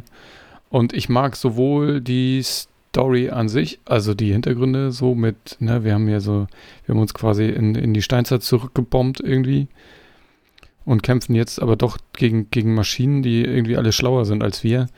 Ähm, mag ich total gerne, also diese Verknüpfung und diesen, diesen Technikaspekt und die Geschichte, die dahinter steckt, die habe ich auch gerne äh, erleben wollen und würde unbedingt wissen, wie es jetzt weitergeht und, und so. Und ähm, die, das Gameplay, ja, fand ich fantastisch. Auch die, die Kämpfe haben richtig, sind auch durchaus fordernd, wenn da, wenn du so Riesenmaschinen äh, bekämpfen musst. Es ist nicht unbedingt einfach macht aber Spaß. Und ähm, äh, worauf wollte ich jetzt gerade hinaus? Die, ich fand die Kämpfe nicht langweilig und das, das mit dem Sammeln ist mir nicht unbedingt aufgefallen. Dafür sieht es auch einfach so, so, so gut aus, dass ich mich ge gerne in dieser Welt bewegt habe. Hm. Ähm, äh, ich habe das auch jetzt wieder so ein bisschen, wenn du halt durch, durch die Gegend gehst, äh, steht halt immer irgendwie irgendwelche Stöcker rum für, für Pfeil und Bogen oder irgendwelche Heilpflanzen. Ja. Du drückst quasi schon automatisch die ganze Zeit Dreieck, Dreieck, Dreieck, um äh, die Dinge irgendwie zu pflücken und äh, in deinen Vorrat zu stecken. Ähm, ja, aber ja, also das habe ich schon kein Punkt. Der, ja, genau, das ist kein Punkt, der mich stört. Ich, ich mag, mag das eigentlich ganz, ganz gerne. Ähm, und ich finde so im Vergleich zu, ich weiß nicht, welches letzte Far Cry ich gespielt habe, aber so, das ist so, oder keine Ahnung, Assassin's Creed ist ja auch so ein riesen Open World. Hm. Finde ich es hier äh, wesentlich ähm, Geführter. angenehmer. Geführter, ja, und, und es erschlägt dich nicht so. Also es ist nicht so, dass du, also bei, bei Far Cry hast du immer dasselbe. Du musst irgendwie so ein Gebiet säubern und hm. dann machst du da irgendwie, keine Ahnung, ja, was ein Turm oder was ein Lager oder so. Ja. Hm? Sehr formelhaft, sehr formelhaft genau. Und das hat, hatte ich, das Gefühl hatte ich hier nicht. Vielleicht bin ich auch ein bisschen geblendet von der, von der Story oder von, von, von meinem allgemeinen äh, Empfinden dem Spiel gegenüber. Aber ich habe es sehr gerne gespielt und deswegen würde ich auch das zweite Net jetzt natürlich gerne spielen. Was ich noch mm, positiv finde, sind, sind so die ganzen Figuren und ich finde, mit Aloy haben sie auch eine Figur geschaffen, die irgendwie, weiß ich nicht, ist die sympathisch oder so. Ähm, hm. Der habe ich auch gerne zugeguckt oder ähm, ja, habe ich gerne gespielt. Ich mag das, den ganzen Look auch und, und wie das, ähm, wie das äh, im Spiel so, also die, dieses, dieses Level-Design, wie das, wie, ne, wenn du da irgendwo hochspringen kannst, wie, wie dezent und doch stimmig das alles zusammenpasst. Dann, das ich, fand ich mhm. alles super. Deswegen von mir, pf, ja, ich will es auch unbedingt spielen. Ja. Hab ja, aber gerade noch was dicke anderes. Empfehlung mich hat den ersten Teil auch vor allem die, die Story gezogen, ehrlicherweise. Also mich hat das ja. schon so von den, von den Mechaniken alles sehr erinnert an das, was ich halt so von den verschiedenen Zelda-Teilen kannte. Was ich auch gut fand. So, das hat mich da irgendwie ein bisschen zu Hause gefühlt, irgendwie, in dem, wie das ganze Spiel so grundsätzlich aufgebaut ist. Auch diese, diese Weltrettungsthematik, die ja auch äh, in, in jedem Zelda-Teil wieder, wieder im Vordergrund steht. Ähm, ich bin nachher ein bisschen raus. Vielleicht ist das das, was du mit, mit generisch meintest ich fand, dass sich dann recht viel wiederholt hat. Also zwischen denen, was so diese Dungeon-Geschichten waren, habe ich gefühlt immer dasselbe gemacht. Ähm, und wenn die Story nicht so stark gewesen wäre, wäre ich, glaube ich, auch irgendwann ausgestiegen. Und ich habe das dann wegen der Story zu Ende gespielt und will auch wegen der Story ähm, jetzt unbedingt den, den, nächsten Teil spielen. Und natürlich hilft es ungemein, dass es auch noch geil aussieht. Hm. Ja, wobei, ich meine, also du kannst ja, hast ja eh die, die Wahl, wie schwer das sein soll. Also ich würde es jetzt nicht zu schwer machen, wenn man nur so storylastig, dann will man vielleicht die Kämpfe nicht, nicht immer und immer wieder neu machen. Wobei, wie gesagt, wenn man das auf schwer spielt, dann ist das schon eine Herausforderung, dann äh, hängt man da auch schon ein bisschen länger dran. Ähm, ähm, ja, gleichzeitig muss man, muss man natürlich abwägen, wie viele Nebenquests man dann noch annimmt und so. Ne? Wenn du nur die Story, dann bist du auch relativ, naja, kannst du die, die Spielzeit ein bisschen abkürzen, denke ich. Ähm, ich hing, hing, jetzt ja im, im DLC, in den ich immer noch nicht durchgespielt habe. Das hat aber ein, auch ein großes optisches Problem, weil man ja da, das ist, wie heißt das? Frozen, keine Ahnung. Frozen Dawn? Äh, oder ne, Frozen, irgendwas Frozen. Mit, mit irgendwas mit gefroren, weil nämlich es die ganze Zeit schneit da. Und das macht mich fertig, weil, also, nee, nee, man hat halt keine klare Sicht. Ja. Also, es ist die ganze Zeit Schnee. Und das Stress, also nicht, na, Stress ist das, na, weiß ich nicht. Es, es strengt mich sehr an. Also, die Optik strengt mich sehr an dabei. Deswegen habe ich da Schwierigkeiten und noch nicht so, leider das noch nicht durchgespielt. The Frozen Wilds, das hat mir keine Ruhe gelassen. Ja, genau, The Frozen Wilds, vielen Dank. Forbidden West, Frozen Wilds, machen die jetzt weiter mit FW. Ich weiß nicht, also ähm, ich komme in der nächsten Woche auch nicht dazu zu spielen. Äh, dieses Wochenende ist hier irgendwie äh, Geburtstagswochenende. Das nächste Wochenende kommt Besuch. Äh, ich komme erst danach dazu, das zu spielen, aber ich, ich sehe schon, auch, auch mit Sophie, äh, wenn die wieder mit dabei ist, äh, ich, es, es, wird noch was Größeres irgendwann in ein paar Wochen bestimmt geben zu dem Thema. Eine Nachbesprechung. genau. Spielen alle mal irgendwie noch eine Runde. Ähm, ich befürchte, äh, das wird nicht bei zehn Stunden bleiben. Oder einerseits befürchten, einerseits äh, hoffen. Äh, ah, ich glaube, da kann man locker das äh, fünffache rein äh, buttern. Also das ist schon eher so in Richtung 40, 50 Stunden, wenn man alles gesehen haben will und auch die Nebenquests macht. Hm. Also zumindest macht das bis jetzt den Eindruck. Äh, ich habe das Gefühl, noch nicht so wahnsinnig viel von der Story gesehen zu haben. Ähm, ich habe es jedenfalls schon mal geladen. Das waren schon die ersten fünf Stunden. ja, ist ein bisschen was, gell? Ja, ach, und, und, Sony hat ja auch nach wie vor, ich, ich, weiß nicht, was die machen, ob die da irgendwie zu geizig sind, irgendwie bei, bei Akamai sich da mal CDN-mäßig einzukaufen oder ob das irgendwie, ob die einfach die Bandbreite nicht bezahlen, die sie brauchen. Ich habe keine Ahnung. Ja, ich ich, ich finde es immer, ich, ich finde es spannend bei dem Spiel, ähm, dass, dass einfach dieser Gegensatz da ist zwischen, zwischen Natur und Technik. Ich glaube, das ist noch so ein, ein, Punkt, der für mich den besonderen Reiz ausmacht, dass du eigentlich eine Welt hast, wo du nicht erwarten würdest, dass dir da irgendwelche äh, Roboter entgegenspringen. Mhm. Das war eben noch so, ist, ist für mich so, habe ich so noch nicht gesehen in Spielen. Gut, wir werden darauf zurückkommen. Äh, definitiv, ja. ja. Und die nächste Frage ist das nächste Megaspiel hier in der Liste, Cyberpunk 2077. Ist das, das, jetzt, das ist jetzt spielbar, sagst du, oder? Äh, äh ja, ich habe äh, bislang tatsächlich kam ich, äh, ob äh, Horizon ähm, Forbidden West nur dazu mal zu laden, anzuschmeißen und zu gucken. Und äh, ja, äh, sieht besser aus und ja, ist flüssig, aber war es äh, ja größtenteils auch schon äh, so, so man auf PS5 äh, respektive Xbox Series gespielt hat. Ähm, neu ist halt eben das äh, Patch 1.5, der ja jetzt diese Woche erschienen ist. also ganz offiziell Next-Gen-Kompatibilität mitbringt und da halt äh, jenseits äh, dessen, dass äh, das Spiel aufgrund äh, von höherer Leistung dort ohnehin schon äh, flüssiger und besser lief, ähm, so Dinge nachreicht, äh, wie beispielsweise Raytracing für ähm, lokale Schatten und verschiedene Grafikmodi, zwischen denen man wählen kann. Einerseits diesen Raytracing-Modus, andererseits einen Performance-Modus äh, der irgendwie auf 60 FPS geht und dabei äh, die Auflösung dynamisch skaliert und ähm, irgendwie noch Verbesserungen im Detail, was HDR ähm, Darstellung betrifft und äh, generell ähm, ja einfach nochmal Fehler äh, ausgebessert und äh, ja, war so ein bisschen überraschend. Das kam, ich möchte nicht sagen aus dem Nichts, war ja angekündigt, dass da eine Next-Gen-Version ähm, äh, quasi folgt. Äh, aber ja, kostenloses Upgrade Ähm, und man kann auf der Xbox, glaube ich, äh, ich möchte nicht lügen, es gibt so eine Demo-Version, die man in den kommenden äh, Wochen spielen kann, um äh, kostenfrei, ich glaube, in die ersten fünf Stunden des Spiels äh, reinzuspielen. Also da eine Demo. Wer sagt, dieses Cyberpunk möchte ja noch kein Geld auf den Tisch legen, aber äh, erstmal vorher ein bisschen reinspielen, hat jetzt da quasi die Gelegenheit zu.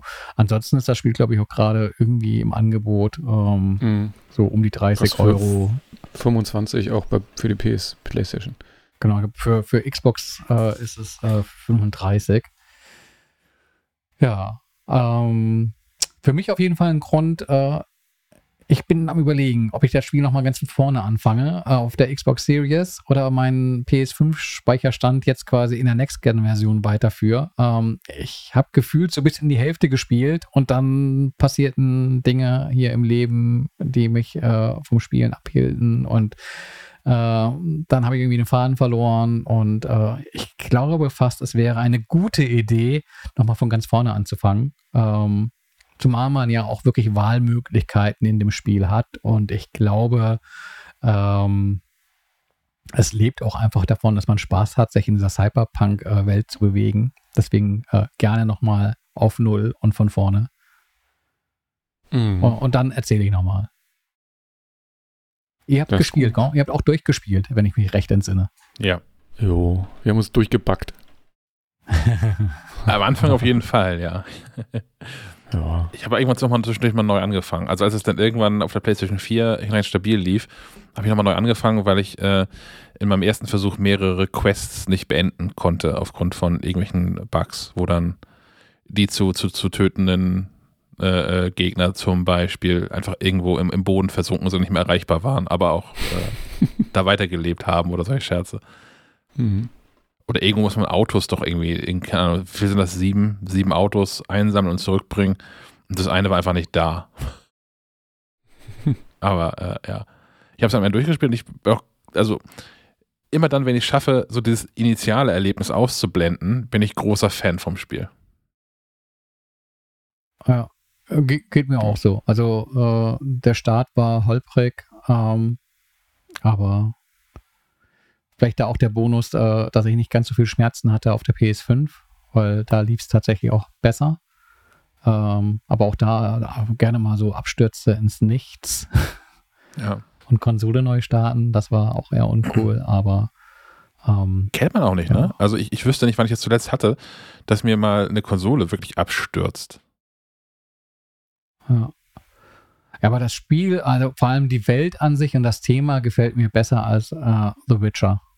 Ähm, da kann ich nicht so viel anfangen. Also dann lieber Cyberpunk als Fantasy. Hm.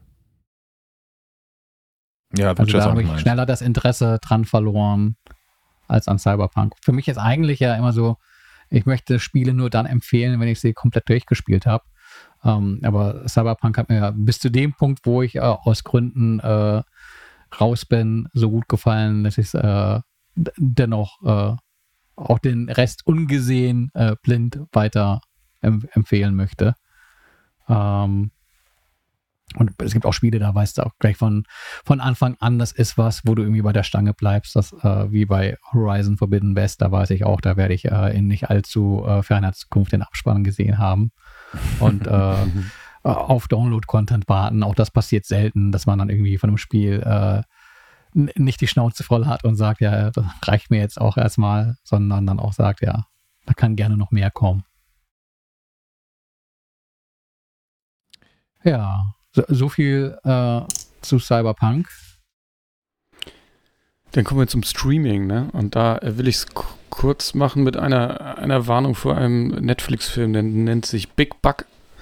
Ähm, den habe ich mir angeguckt, ähm, weil er von Jean-Pierre Jeunet ist. Ähm, mit der ein oder andere, die ein oder andere kennt ihn vielleicht von der fabelhaften Welt der Amelie. Äh, ein fantastischer Film. Ähm, danach kam nicht immer nicht, nicht nur Gutes. Ich meine, er hat sogar auch Alien 4 die Wiedergeburt gemacht. Das war sein Hollywood-Debüt. Und jetzt hat er mit Big Buck quasi so eine äh, Zukunft-Dystopie für Netflix äh, verfilmt, die aber äh, wenig originell ist und ähm, quasi auch nur eine verlängerte Black Mirror Folge oder auch, ich meine, bei Love, Death and Robots gab es auch so eine kurze Episode, wo so ein Saugroboter irgendwie Amok läuft. Und das ist hier so ähnlich. Das Setting und, und die Optik ist ganz, ganz hübsch. Es ist alles quietschbunt und spielt so in der nahen Zukunft 2045. Und natürlich ist irgendwie alles Computer und KI gesteuert und dann dreht die irgendwann durch und will die Weltherrschaft und sperrt halt so eine äh, so eine Gruppe von Menschen in ein, ein Haus ein und die versuchen dann da wieder rauszukommen. Ähm, fand ich nicht wirklich originell und hat mir nicht so richtig Spaß gemacht. Ähm, genau. Dann hat äh, Sebastian noch was geguckt, meine ich. Der macht sein Mikrofon erstmal wieder an hier, dann kann er auch besser reden. dann holen wir dich, das, dann, das ist gut. Ja, ähm, ja, das hat auch so, der hat geguckt, ähm, Inventing Anna äh, oder Anna. Ähm, das hat mir Netflix vorgeschlagen. Das sah eigentlich ähm, nicht nach einer Serie für mich aus. Also sowohl das, das, das, das Coverbild, äh, heißt ja nicht Coverbild, das Coverbild, also der Beschreibungstext, das fand ich irgendwie so, hm. Und hab dann irgendwann mal reingeguckt aus Neugier, weil in, in meinem Twitter da auf einmal ganz viel von ähm, war. Und ich habe das nicht bereut. Das ist ähm, eine Geschichte, die auf einer wahren Begebenheit beruht. Das ist ja schon mal irgendwie ähm, viel wert in dem Fall, denn es geht um so eine Betrugsgeschichte. Ähm, Hauptfigur ist Anna Sorokin, äh, Kind russischer, sowjetischer Auswanderereltern in Deutschland und über Paris in die USA gekommen, also sie ohne ihre Eltern in relativ jungen Jahren, das so Anfang ihrer 20er die Geschichte äh, spielt und hat es dort geschafft mit ähm, recht viel Blenderei und Betrügerei sich in ähm, so die, die, die, die Upper Class New Yorks irgendwie so ein bisschen reinzuzecken und äh, äh, sich einiges an Geld zu erschwindeln. Zwar mit einem großen Plan dahinter, jetzt also nicht nur um jetzt äh, dieses Geld, Leute um ihr Geld zu erleichtern, sondern tatsächlich um was damit aufzubauen, was das aber natürlich nicht viel besser macht. Ähm, man kann diesen ganzen Fall auch nachlesen. Der ist, zumindest in den USA, war da hinterher recht groß. Ich habe davon nichts mitbekommen, als das alles abgelaufen ist. Ähm, vor ein paar Jahren, ja erst. Ähm, als äh, Anna Sorokin, die sich Anna Delvi nennt, äh, dann verhaftet worden ist und auch verurteilt worden ist und auch im Knast saß und äh, quasi noch aus dem Knast heraus ähm, mit Netflix einen Deal gemacht hat, um die ganze Geschichte zu verfilmen und von Netflix auch genug Geld bekommen hat, um äh, äh, Schulden und Gerichtskosten so abzubezahlen, aber auch irgendwie nicht viel mehr, was trotzdem Hunderttausende ähm, sind. Ähm, da gibt es auch noch irgendwie Streit drum, weil es irgendein Gesetz in den USA gibt, dass ich habe das den Gesetzestext ehrlicherweise nicht im Detail verstanden. Das heißt äh, Son of Sam Law und ähm, verbietet es dir mit äh, quasi dein, deinen Straftaten, während du deine Strafe dafür absitzt, auch noch Geld zu verdienen. Mhm. Ähm, weswegen da auch irgendwelche Gelder eingefroren worden sind und alles ganz, ganz schräg. Äh, von vorne bis hinten eine schräge Geschichte. Ähm, was es für mich noch ein bisschen schräger macht, ist, dass ähm, die, die, Serie erzählt das sehr dokumentarisch nach. Und wenn man mal den, den Wikipedia-Artikel daneben liest und mal ein paar Zeitungsartikel aus der New York Times, die Serie scheint schon sehr nah an dem zu sein, dran zu sein, was ähm, tatsächlich äh, da alles so vorgefallen ist, was auch daran liegt, dass Anna Sorokin nicht nur Geld dafür bekommen hat, dass Netflix das verfilmen darf, sondern auch äh, als, als Beraterin für diese Serie tätig war. das ist um ihr eigenes Leben. Das ist ich, das ist alles schräg. Aber ähm, naja da tauchen diverse Figuren halt auf und weil es in der quasi in der Jetztzeit, also ja vor wenigen Jahren alles spielt, ähm, haben die ganzen Personen, die in der Serie auftauchen, ähm, natürlich auch so Social Media Accounts, Netflix und Co. Das heißt, man kann mehr oder weniger eins zu eins das, was man in der Serie sieht, auf den Netflix-Accounts der Original, der echten Personen so ein bisschen nachvollziehen und hat dann da irgendeine eine, eine Episode, die auf Ibiza spielt und findet dann auch von den Menschen, die äh, Anna da besucht hat, äh, Fotos im Instagram mit der echten Anna. Super schräg. Ähm, hm. Gleichzeitig gibt es von Anna Sorokin, Anna Delvi auch einen eigenen Instagram-Account der hat aus Gründen, ich kann sie, nee, ich kann sie eigentlich nicht erklären, ähm, hat er keinen blauen Haken. Ähm, das ist äh, The Anna Delvi in einem Wort geschrieben, ähm, auf dem sie jetzt gerade auch fleißig dabei ist, äh, die Aufstrahlung dieser Netflix-Serie quasi äh, zu kommentieren und äh, Artikel dazu zu posten, hast du nicht gesehen. Und vor allem das macht es spannend. Denn äh, was ich häufiger sage, und das trifft mir häufiger zu, auch diese Serie ist eigentlich eine Episode zu lang. Ähm, das Finale wiederum nicht. Also die Finale-Episode, die ist gut so, aber so insgesamt hat man, habe ich da, glaube ich, hätte ich damit auch weniger Stunden zubringen können mit dieser Geschichte und wäre zufriedener gewesen. Ähm, Genau, aber für mich macht es das vor allem aus, dass äh, man das quasi alles live nachverfolgen kann und gleichzeitig äh, mit, der, mit der echten Hauptperson auch noch jemand hat, der das jetzt auch nochmal live kommentiert und da, da kommen so irgendwie drei Ebenen zusammen und das ist ein bisschen schräg, aber auch ein bisschen cool. Das ist mir bisher so noch nicht so noch nicht begegnet, tatsächlich. Also weil sonst kann man, wenn man so andere Betrugsfilme sich angucken kann, Catch Me If You Can oder irgendwie sowas, was ja vor Jahrzehnten ähm, passiert ist und dann ja irgendwann verfilmt worden ist, da findest du noch mal einen alten Artikel oder sowas zu und das ist es dann.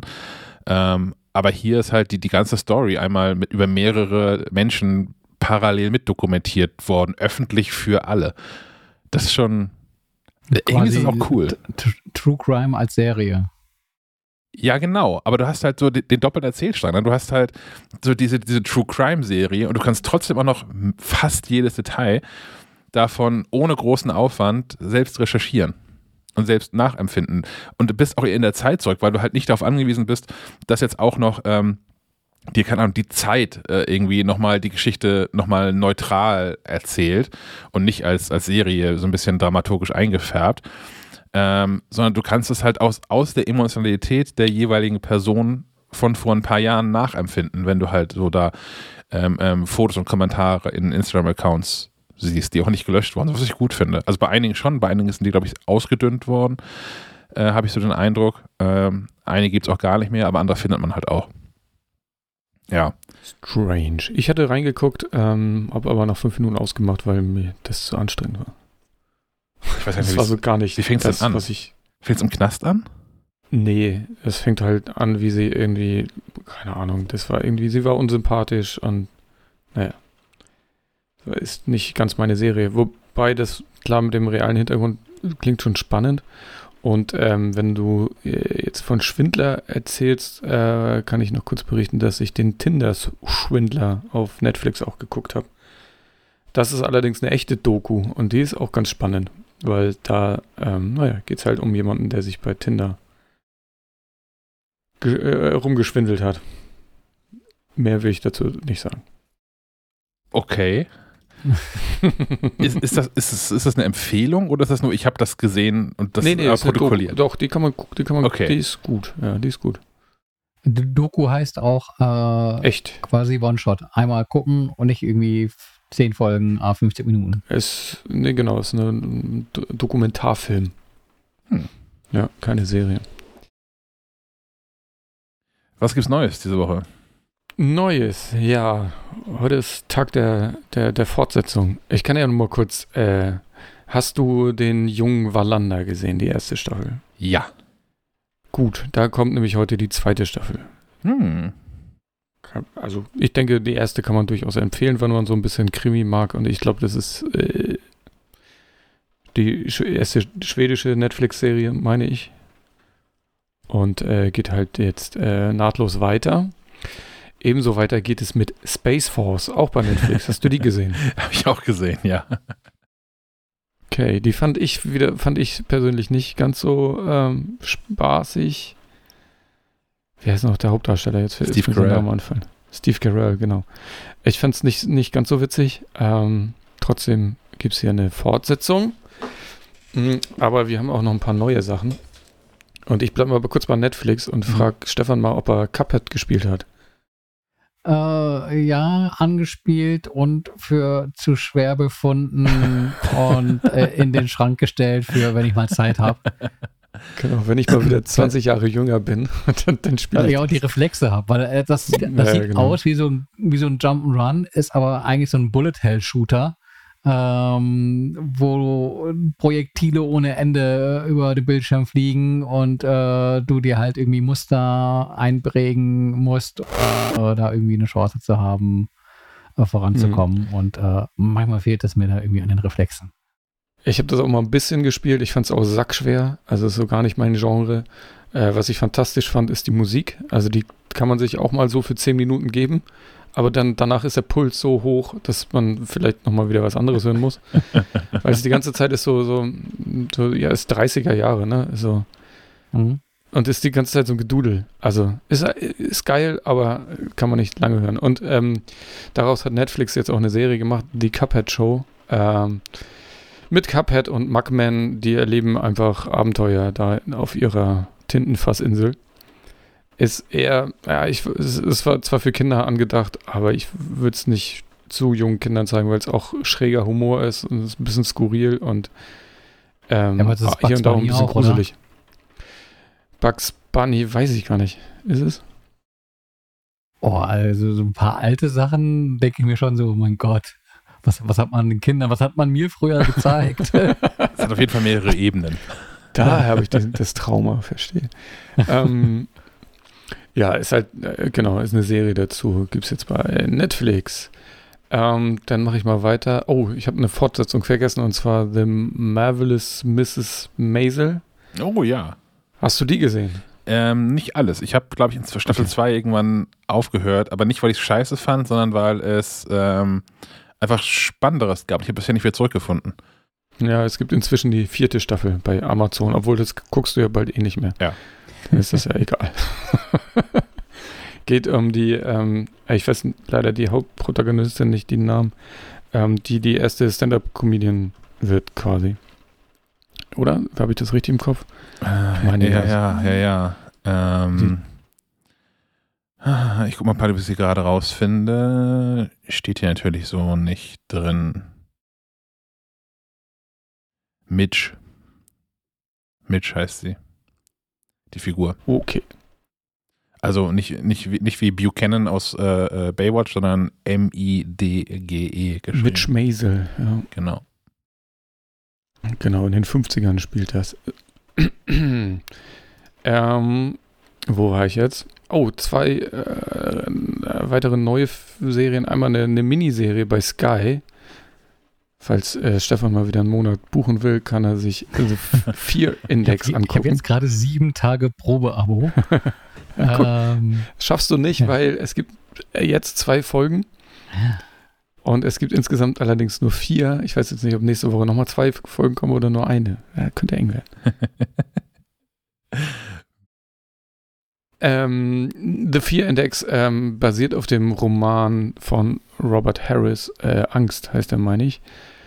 Und da geht es um einen so, so einen genialen ähm, Informatikprofessor, äh, der irgendwie so eine KI-gesteuerte Finanzgeschichte äh, erfindet und gleichzeitig aber irgendwie mit seinen eigenen Ängsten in Berührung kommt. Und de, de, seine Vergangenheit ist auch nicht ganz sauber und eigentlich soll das System quasi aus, aus der Angst an, der, an den Finanzmärkten quasi Geld machen. Und naja, es ist ganz spannend. Ich habe gestern zwei Folgen geguckt, die es gab.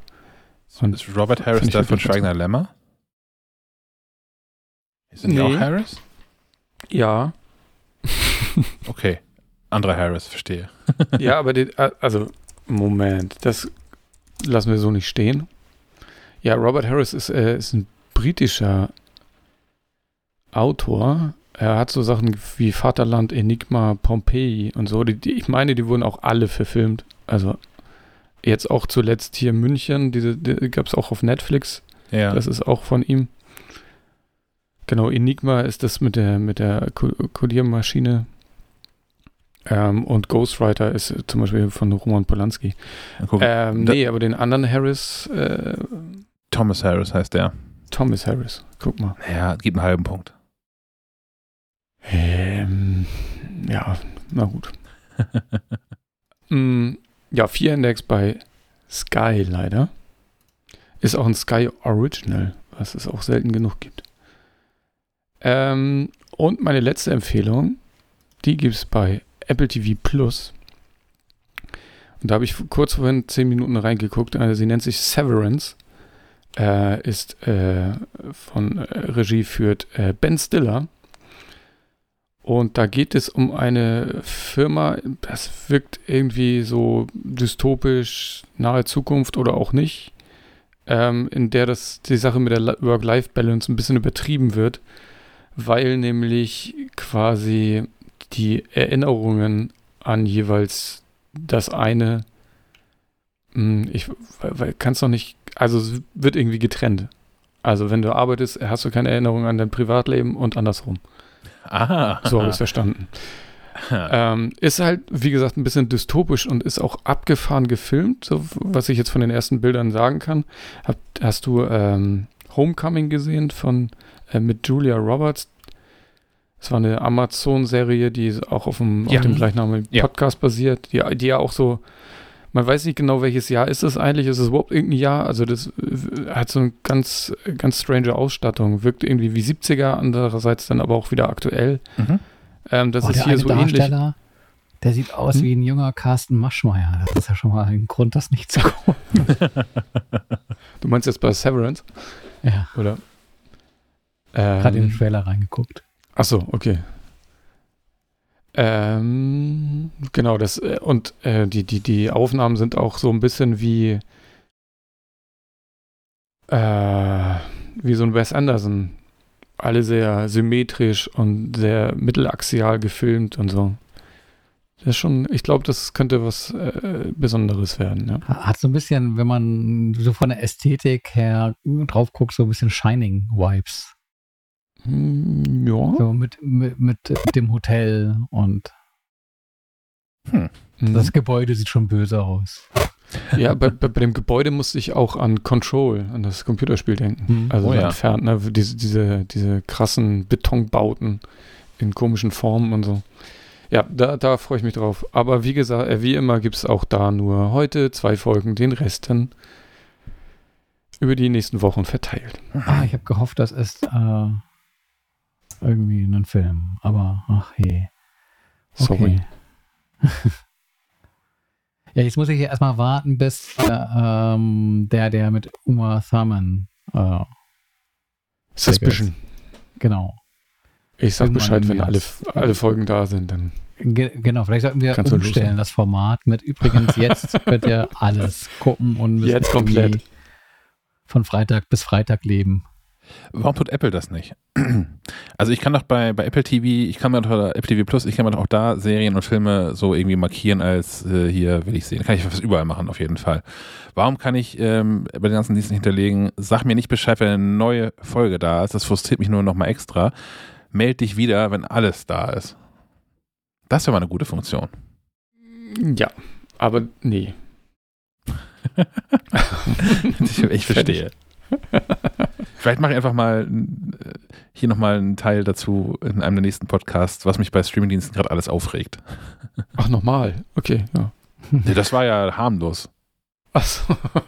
Der, mit, das mit gesammelt ja, und Notizen und so. Ich verstehe. ja, ich habe da einiges zu erzählen, was alles gerade eine Katastrophe ist. Ähm, ja. Und noch ein, ein, ein Downer noch. Äh, Last of Us, die Serie, wird es dieses Jahr nicht ganz schaffen. Da war ja, äh, war ja HBO zum Glück dran. Mhm. Und da versprechen wir dementsprechend viel von. Die kommt aber nicht mehr dieses Jahr. War das im. Gespräch, dass sie dieses Jahr kommt? Mhm. Mhm. Achso, okay. Ja, aber das Gute ist ja auch, wer, wer die Spiele gespielt hat, wird da nicht viel Neues erfahren, weil ich, ich habe das doch so im Hinterkopf mit, das ist quasi eine Interpretation des ersten Serienteils. Das würde ich hoffen. Also, weil ich fand auch Mhm. die beiden Teile, die beiden Spiele fand ich ja äh, storytechnisch super stark. Die sollen da bloß Ja. nicht zu viel dran drehen. Und, und Nee, jetzt ähm, schließt ja. sich nämlich der Kreis gleich. Ähm, hätte ich gerne nämlich auch eine Serie zu äh, Horizon. Ja. Aber das Ja. muss gut aussehen. Das darf nicht aussehen wie Xenia, das muss aussehen wie Game of Thrones. Ja. Sonst wird's gruselig. Ha. Oder diese ganzen anderen billigen Serien. Ah, Da gab es auch so viel Crap. Ach, Okay, da, da tauchen wir jetzt nicht ein. nee, nee, lieber nicht. Dann, also hier die Liste, Themenliste ist leer. Dann war es das wieder einmal, wa? Naja, Ja, ich bin auch leer. Über drei Mein Stunden. Magen ist leer. Ja. Ja, ja. Ich ich muss hier noch so ein bisschen Reste zusammenkehren vom Wochenende und äh, dann wartet auch die Playstation. Ja, vielleicht mache ich das auch heute. Ich, ich wollte tatsächlich eigentlich heute Abend äh, äh, den, den, den jungen Wallander weiter gucken. Aber vielleicht fange ich doch einfach jetzt schon mal an mit äh, Dingsy Bumsy. Ja, ja mach das schon. mal. Ähm, äh, Sven, du auch und dann haben wir auf jeden Fall äh, nächsten Freitag nochmal Thema. Ja. Haben wir Also, sowieso, aber irgendwie reingespielt bekomme ich irgend bis, bis nächsten Freitag bestimmt. ich, ich habe das Gefühl, du nutzt die Nächte nicht.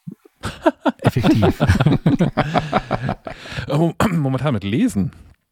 Gestern habe ich, äh, kam, kam ein neues Buh. Buch an. Was ist das denn? Die Kategorie haben wir hier nicht. Ja, ich, ja, ich weiß. Ich, Sollten wir weiß. mal einführen vielleicht. Ich habe gestern ein neues Buch bekommen, das wirklich großartig ist, äh, von David Copperfield. Also dem, dem, dem Magier Copperfield. Äh, das ist ein, ein Buch über die Historie der, der Magie. Denn Copperfield ähm, gehört das weltweit größte Museum, was so rund um, Magie irgendwie sich dreht. Ist auch ein privates Museum, also man, man kommt da nicht rein. Es ist auch nicht richtig klar, wo das ist. Es sind immer wieder Filmteams da, die dann so Sequenzinterviews mit ihm drehen. Es hat über 80.000 Exponate und unfassbar viele Originale von, von Houdini und, und weit, weit zurück bis nach Ägypten. Äh, ins, Alt, ins, ins, ins antike äh, Ägypten. Und ähm, der hat ein Buch geschrieben in 28, naja, nicht alleine, aber mit anderen ist er ein Buch geschrieben, was mehr oder weniger in 28 Kapiteln so durch die, durch die Historie der Magie äh, geleitet. Das habe ich gestern Nacht weggelesen, in einem durch. Das war super. Respekt. Da sind auch viele Bilder drin. Dann ziehe ich das zurück. Das ist nicht nur Text. Gut. Ähm, ja, in diesem Sinne, einmal mehr vielen Dank fürs Zuhören. Wir hören uns nächste Woche wieder. Bleibt gesund. Auf Wiederhören. jo, schönes Wochenende. Wochenende, Wochenende.